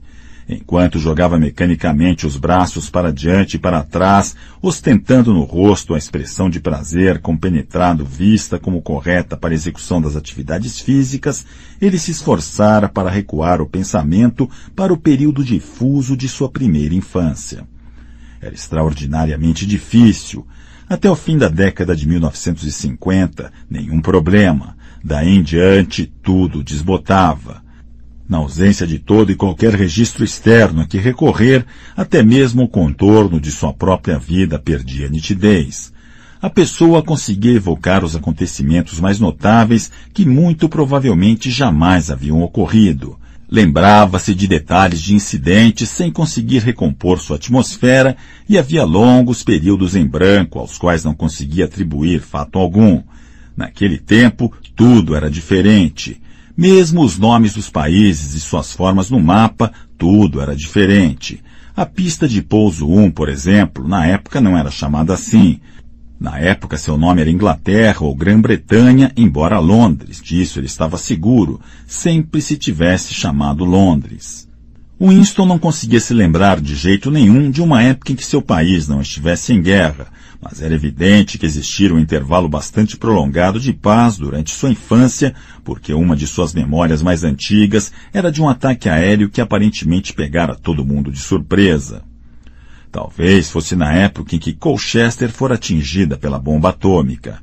Ele não se lembrava do ataque em si, mas lembrava-se da mão de seu pai apertando a sua enquanto os dois desciam, desciam, desciam correndo para chegar a algum lugar profundamente enterrado no chão, dando voltas e mais voltas numa escada em espiral que retinia debaixo de seus pés e que acabou cansando tanto as suas pernas que ele começou a choramingar e os dois foram forçados a parar para descansar.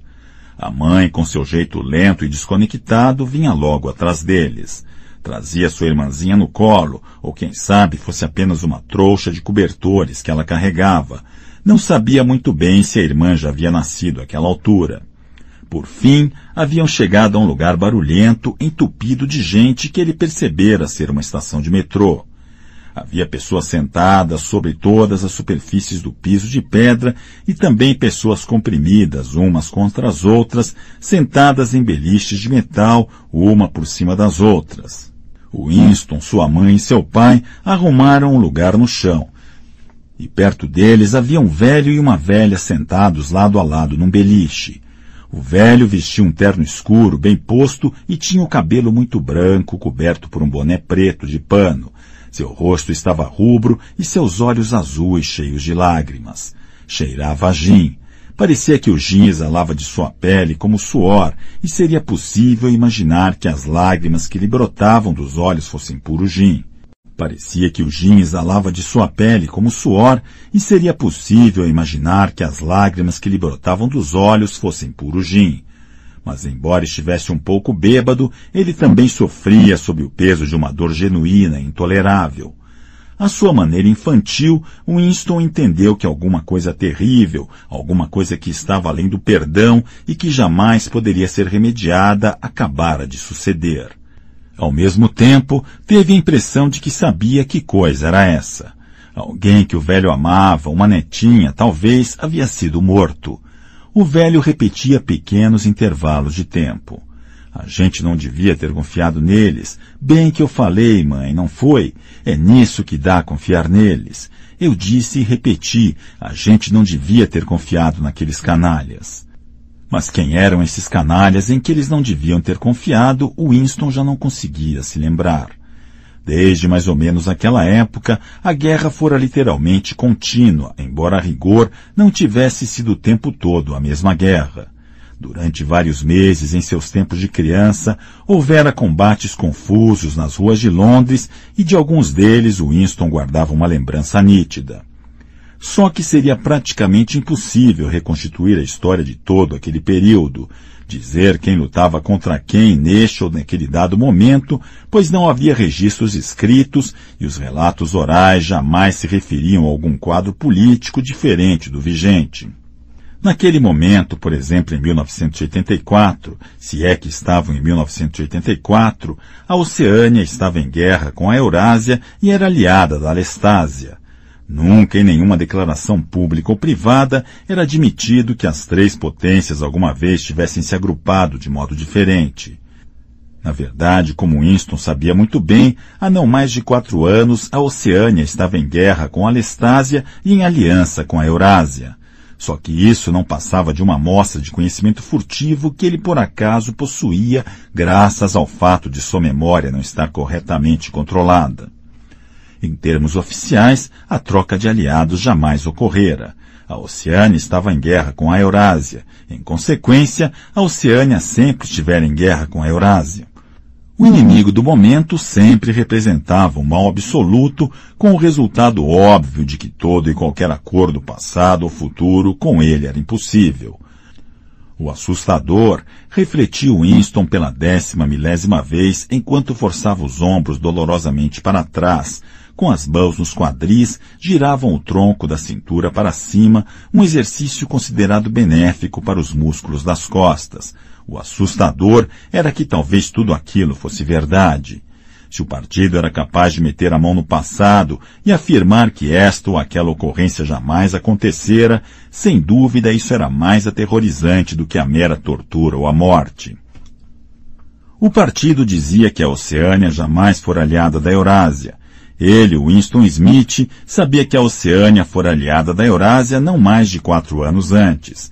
Mas em que local existia esse conhecimento? Apenas em sua própria consciência, que de todo modo em breve seria aniquilada. E se todos os outros aceitassem a mentira imposta pelo partido, se todos os registros contassem a mesma história, a mentira tornava-se história e virava verdade. Quem controla o passado controla o futuro, quem controla o presente controla o passado, rezava o lema do partido. E com tudo isso, o passado, mesmo com sua natureza alterável, jamais fora alterado. Tudo o que fosse verdade agora fora verdade desde sempre, a vida toda. Muito simples. O indivíduo só precisava obter uma série interminável de vitórias sobre a própria memória. Controle da realidade era a designação adotada.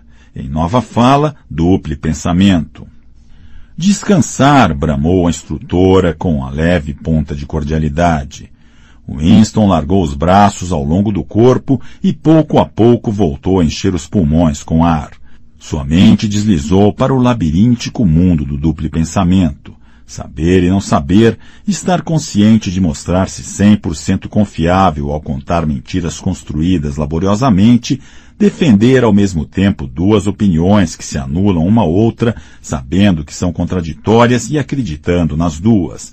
recorrer à lógica para questionar a lógica, repudiar a moralidade, dizendo-se um moralista, acreditar que a democracia era impossível e que o partido era o guardião da democracia, esquecer tudo o que fosse preciso esquecer, depois reinstalar o esquecido na memória no momento em que ele se mostrasse necessário, depois esquecer tudo de novo sem o menor problema, e acima de tudo, aplicar o mesmo processo ao processo em si.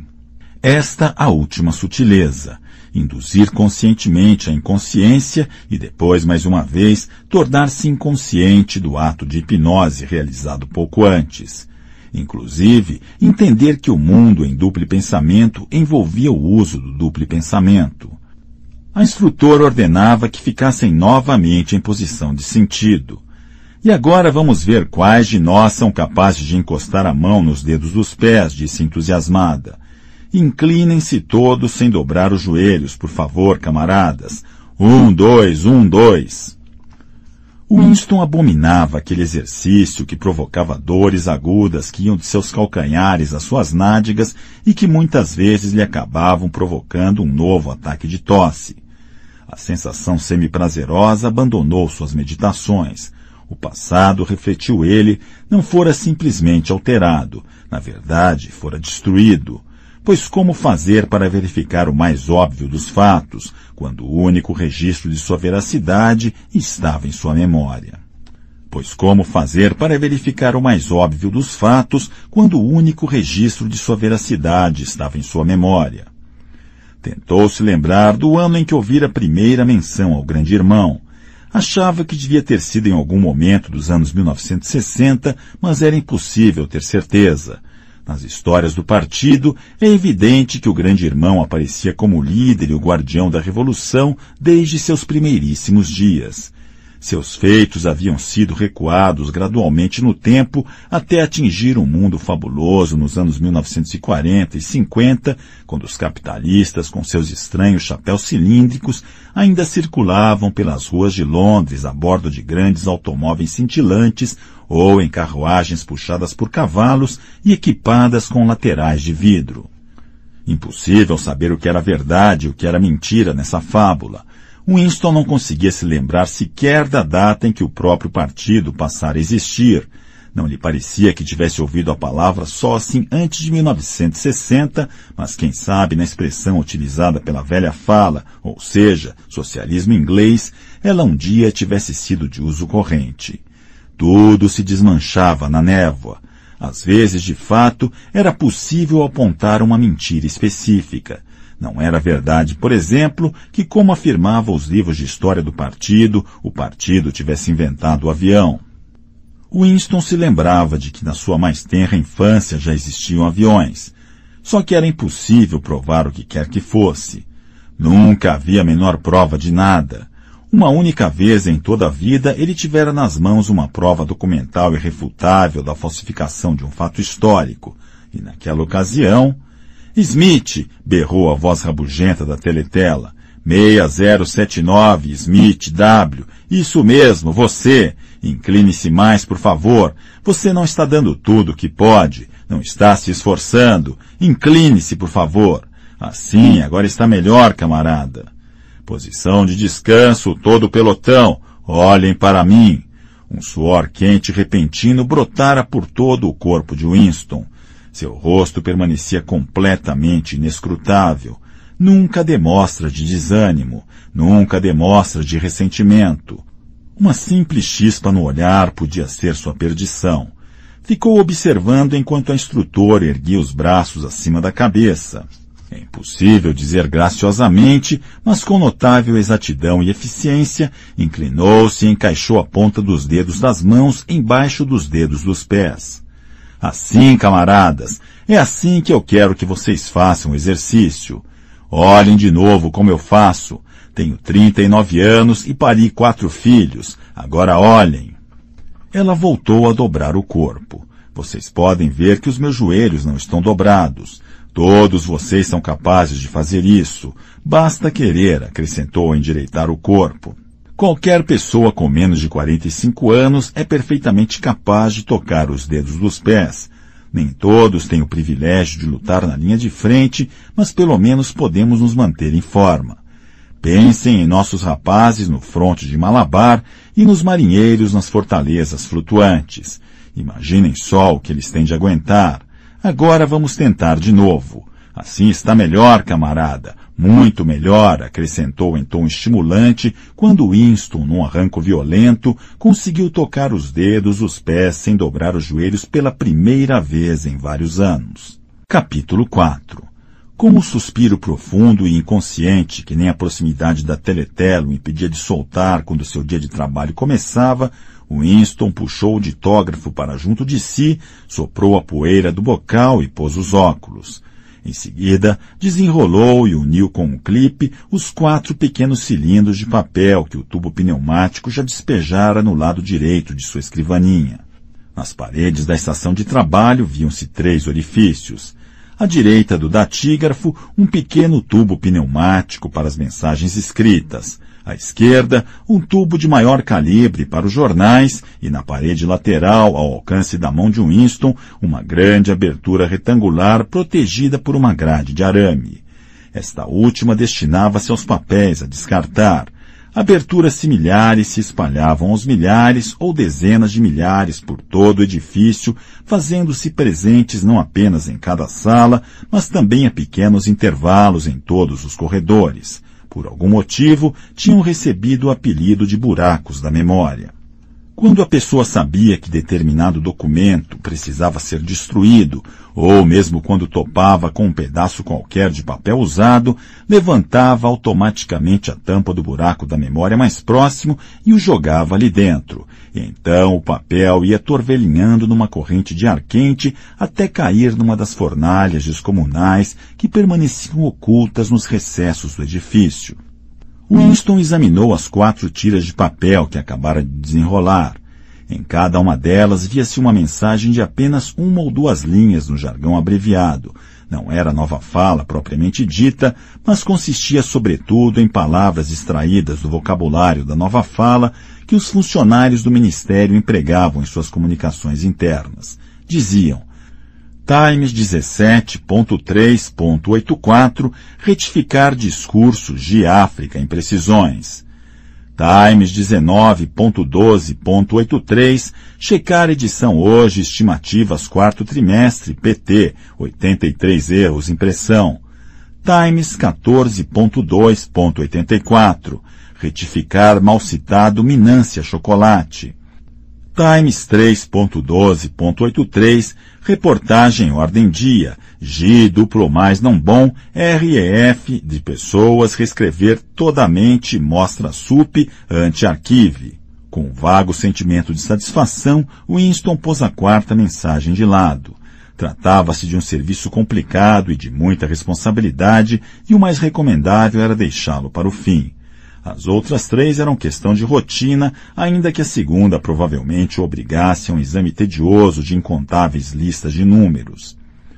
Winston discou edições anteriores na teletela e solicitou os exemplares do Times de que precisaria para se desincumbir de suas tarefas, e poucos minutos depois eles já deslizavam pelo tubo pneumático. As mensagens que Winston recebera diziam respeito a artigos ou reportagens que por esse ou aquele motivo fora julgado necessário alterar ou, no linguajar oficial, retificar.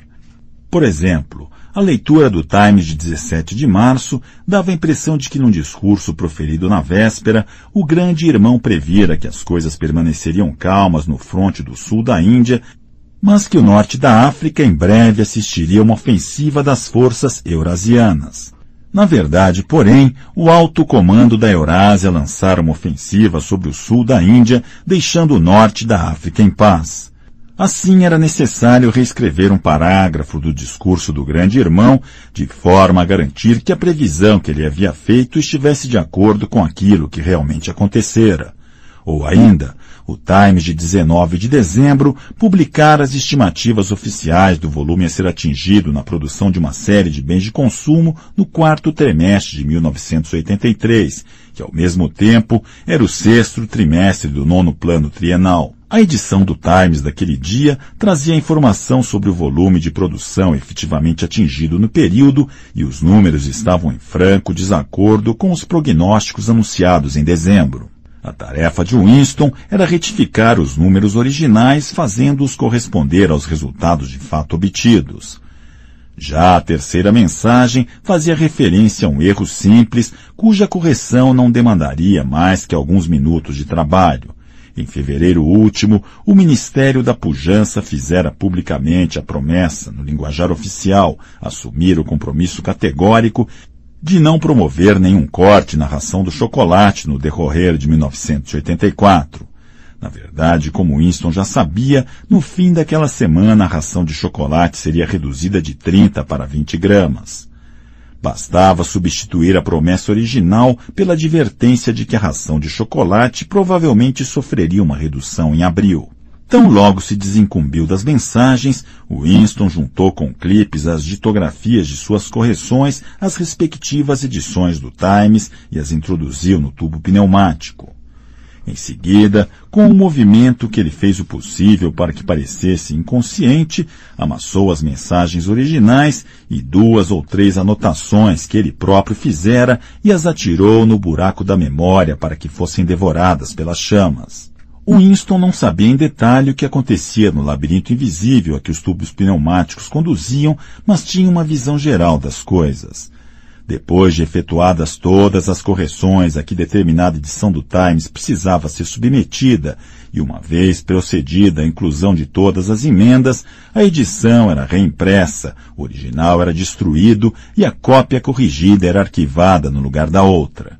Esse processo de alteração contínua valia não apenas para os jornais, como também para livros, periódicos, panfletos, cartazes, folhetos, filmes, trilhas sonoras, desenhos animados, fotos, enfim, para todo tipo de literatura ou documentação que pudesse vir a ter algum significado político ou ideológico.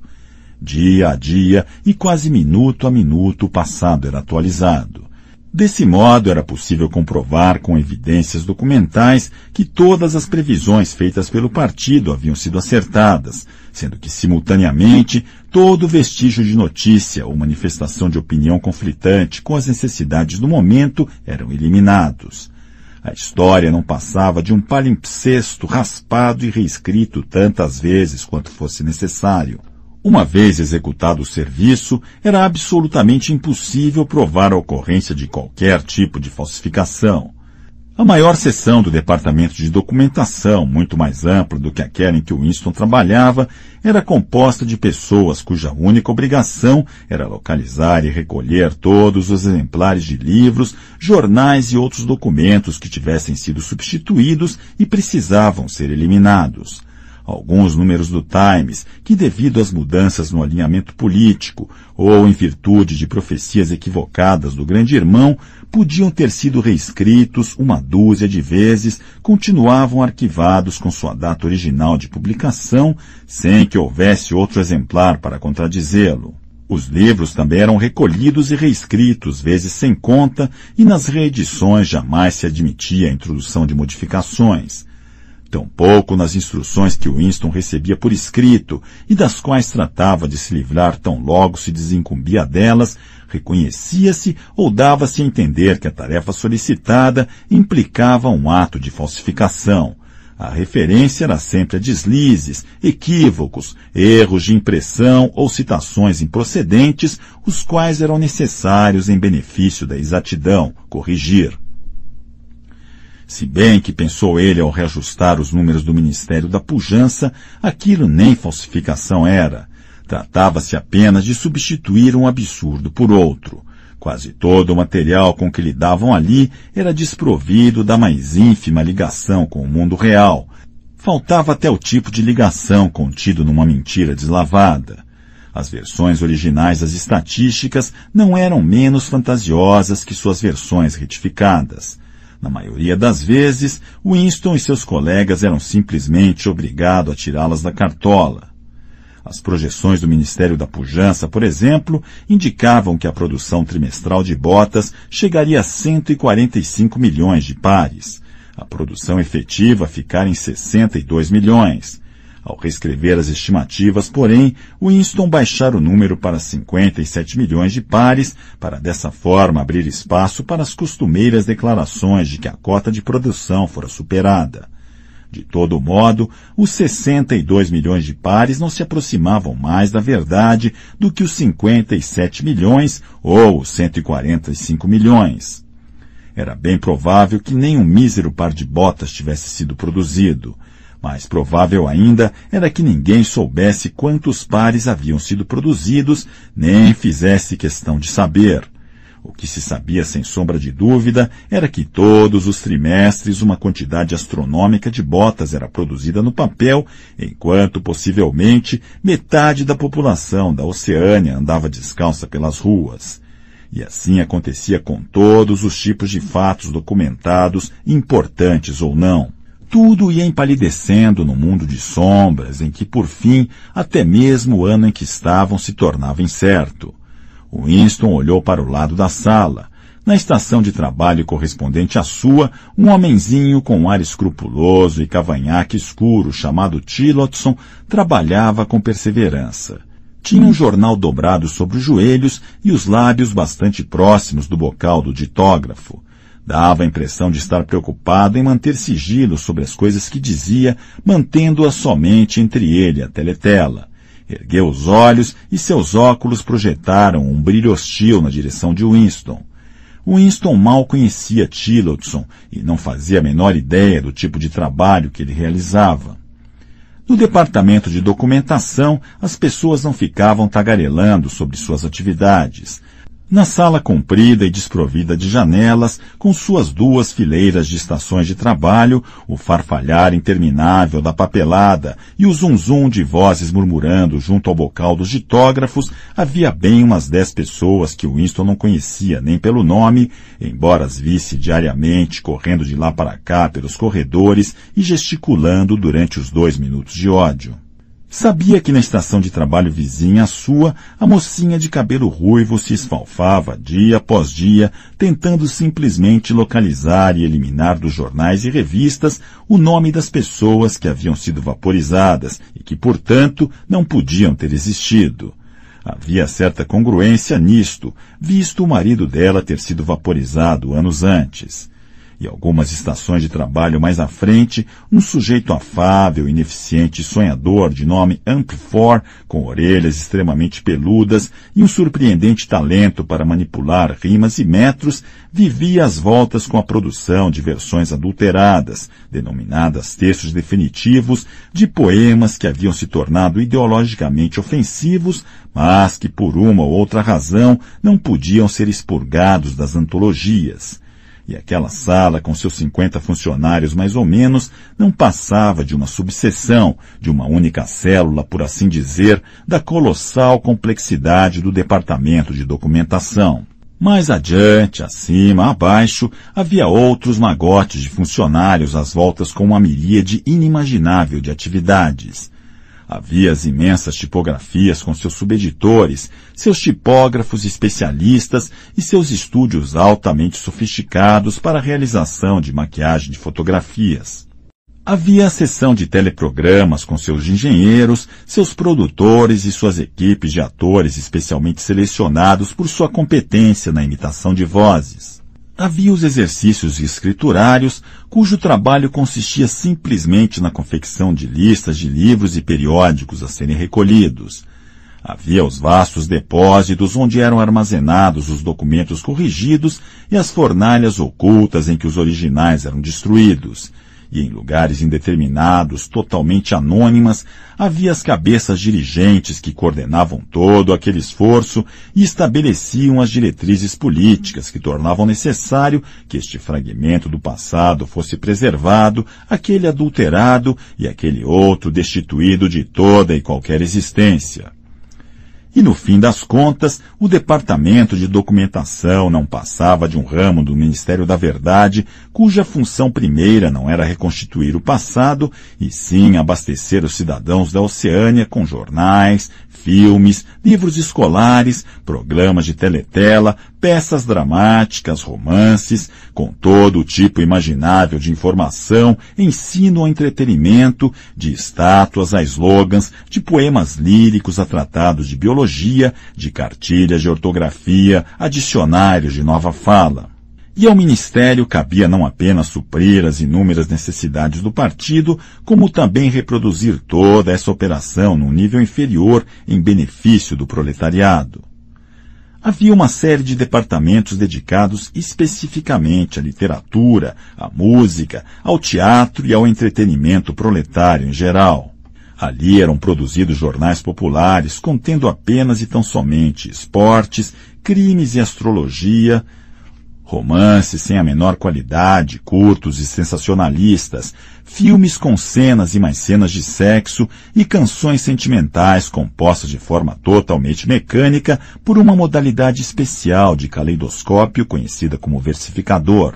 Havia inclusive uma subseção inteira, Pornodiv era seu nome em nova fala, dedicada à produção do tipo mais grosseiro de pornografia que era despachado em embalagens fechadas e que nenhum integrante do partido, salvo os envolvidos em sua produção, tinha permissão de ver. Enquanto Winston trabalhava, o tubo pneumático despejara mais três mensagens em sua escrivaninha, mas eram questões simples e ele as resolvera antes de ser interrompido pelos dois minutos de ódio. Fim do ódio, voltou à estação de trabalho, tirou da prateleira o dicionário de nova fala, empurrou o ditógrafo para o lado, limpou os óculos e se dedicou à sua principal atividade da manhã. O trabalho era o maior prazer da vida de Winston. Suas tarefas compunham uma rotina majoritariamente enfadonha, mas vez por outra apareciam incumbências que de tão difíceis e intrincadas faziam-no correr o risco de perder-se nelas como nas profundezas de um problema matemático. Eram obras delicadíssimas de contrafação, sem orientação alguma além de sua familiaridade com os princípios do sócio e uma ideia aproximada de que o partido queria que fosse dito. Winston era bom nesse tipo de coisa. Uma vez ou outra já fora até encarregado de retificar os editoriais do Times inteiramente escritos em nova fala. Desenrolou a mensagem que deixara de lado no começo do dia. Ela dizia, Times 3.12.83, reportagem ordem dia GI, duplo mais não bom, REF, de pessoas reescrever totalmente, mostra SUP anti-arquive. Isso poderia ser traduzido da seguinte maneira, em velha fala ou inglês padrão. A reportagem sobre a ordem do dia pronunciada pelo Grande Irmão e publicada no Times do dia 3 de dezembro de 1983 ficou péssima e ainda faz referência a pessoas que não existem. Reescreva e apresente um rascunho a seus superiores antes de mandá-la para o arquivo. Winston leu a matéria condenada. Aparentemente, a principal intenção da Ordem do Dia do Grande Irmão for elogiar o trabalho da organização conhecida como FFCC, responsável por fornecer cigarros e outros itens para o conforto dos marinheiros das fortalezas flutuantes. Um certo camarada Withers, membro insigne do núcleo do partido, merecera menção especial e fora condecorado com a Ordem do Mérito Conspícuo, segunda classe. Três meses depois, de uma hora para outra e sem nenhum motivo aparente, a FFCC fora dissolvida. Supunha-se que o Itres e seus sócios tivessem caído em desgraça, mas tanto os jornais como a Teletela haviam silenciado sobre o assunto. Nada de extraordinário nisso, pois quase nunca os transgressores políticos eram levados a julgamento ou mesmo denunciados publicamente. Os grandes expurgos que envolviam milhares de pessoas com julgamentos públicos dos traidores e criminosos do pensamento que faziam confissões abjetas e em seguida eram executados, serviam como punições excepcionalmente exemplares e só aconteciam a cada dois ou três anos. O mais comum era que as pessoas que caíam em desgraça no partido simplesmente desaparecessem e nunca mais se ouvisse falar delas. Ninguém fazia a menor ideia de que fim teriam levado. Em alguns casos, podiam nem estar mortas. Winston possivelmente havia testemunhado o desaparecimento de 30 conhecidos seus ao longo dos anos, isso sem contar seus pais. Winston acariciou suavemente o nariz com um clipe. Na estação de trabalho do outro lado da rua, circunspecto, Na estação de trabalho do outro lado da rua, circunspecto, o camarada Tillotson continuava debruçado sobre seu ditógrafo. Ergueu a cabeça por um momento. De novo o brilho hostil dos óculos. Winston ficou pensando que talvez o camarada Tillotson estivesse fazendo o mesmo trabalho que ele. Era perfeitamente possível. Tarefa tão complicada jamais seria confiada a uma única pessoa. Por outro lado, deixá-la a cargo de uma comissão seria admitir abertamente que o que se pretendia ali era uma adulteração. Com toda a possibilidade, havia no mínimo uma dúzia de pessoas elaborando versões rivais daquilo que o grande irmão de fato dissera em sua ordem do dia e em breve algum manda-chuva do núcleo do partido escolheria esta ou aquela versão, faria reedição do texto e acionaria os indispensáveis e complexos processos de referência cruzada para que em seguida a mentira selecionada entrasse para os anais permanentes e se tornasse verdade. Winston não sabia por que Withers caíra em desgraça, talvez por corrupção ou incompetência, Talvez o grande irmão estivesse apenas se livrando de um subordinado popular demais. Talvez o Iter ou alguém próximo a ele estivesse sob suspeita de abrigar tendências heréticas. Ou talvez, e o mais provável, a coisa acontecer apenas e tão somente porque expurgos e pulverização eram elementos indispensáveis à mecânica governamental. As únicas pistas concretas estavam nas palavras REF das pessoas, que indicavam que o Iter já estava morto. Não que esse fosse o desfecho automático sempre que alguém era detido. Às vezes, o preso acabava sendo solto e era autorizado a viver um ou dois anos em liberdade antes de ser executado. Muito de vez em quando, uma pessoa que todos julgavam morta havia muito tempo fazia uma reaparição fantasmagórica num julgamento público, comprometendo centenas de outros com seu testemunho, para então tornar a desaparecer, dessa vez para sempre. Withers, contudo, já era uma despessoa. Não existia, nunca havia existido. Winston concluiu que não bastaria simplesmente inverter a tendência do discurso do grande irmão. Era melhor fazê-lo versar sobre algo que não tivesse nada a ver com o assunto original. Podia transformar o discurso na habitual contilena contra traidores e criminosos do pensamento, mas isso era um pouco óbvio demais. Por outro lado, se inventasse uma vitória no fronte ou um triunfo de superprodução no âmbito do nono plano trienal, talvez estivesse criando uma complicação grande demais para os registros. De súbito, apareceu na sua cabeça a imagem sob medida, por assim dizer, de um certo camarada, Ogivli, recentemente morto em combate em circunstâncias heróicas. Havia ocasiões em que o grande irmão dedicava sua ordem do dia à celebração de algum membro humilde e insignificante do partido, cuja vida e morte eram então elevadas à condição de exemplos dignos de ser seguidos. Era chegada a hora dele festejar o camarada Ogivli, na verdade, nunca existira nenhum camarada Ogivre, mas um punhado de linhas impressas e duas ou três fotografias forjadas fariam com que ganhasse vida.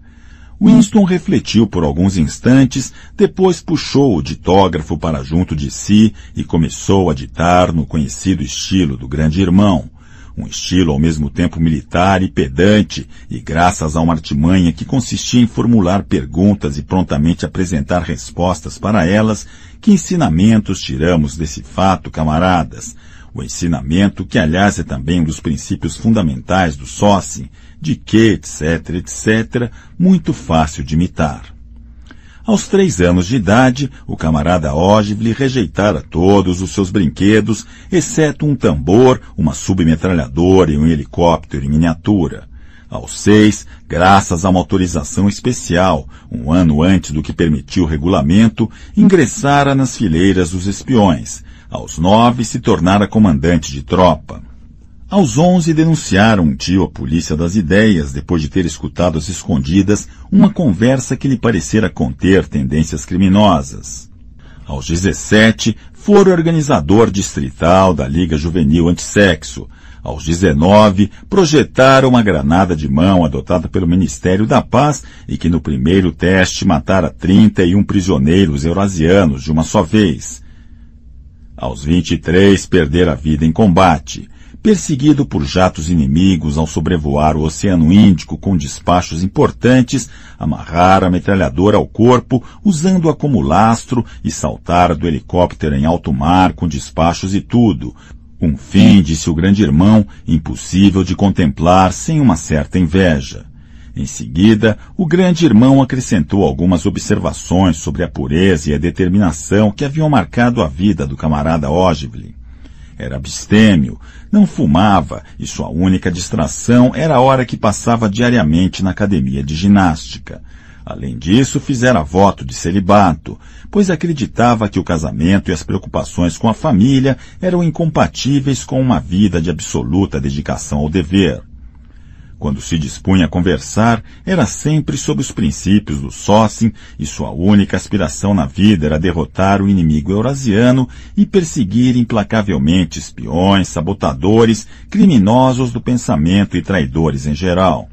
Winston ponderou a possibilidade de conceder ao camarada Ogilvy a Ordem do Mérito conspícuo. No fim, concluiu que não devia fazê-lo, considerando o trabalho desnecessário de referência cruzada que isso acarretaria. Tornou a olhar de relance para o rival na estação de trabalho oposta à sua. Algo parecia lhe dizer com segurança que Tillotson estava às voltas com o mesmo trabalho que ele.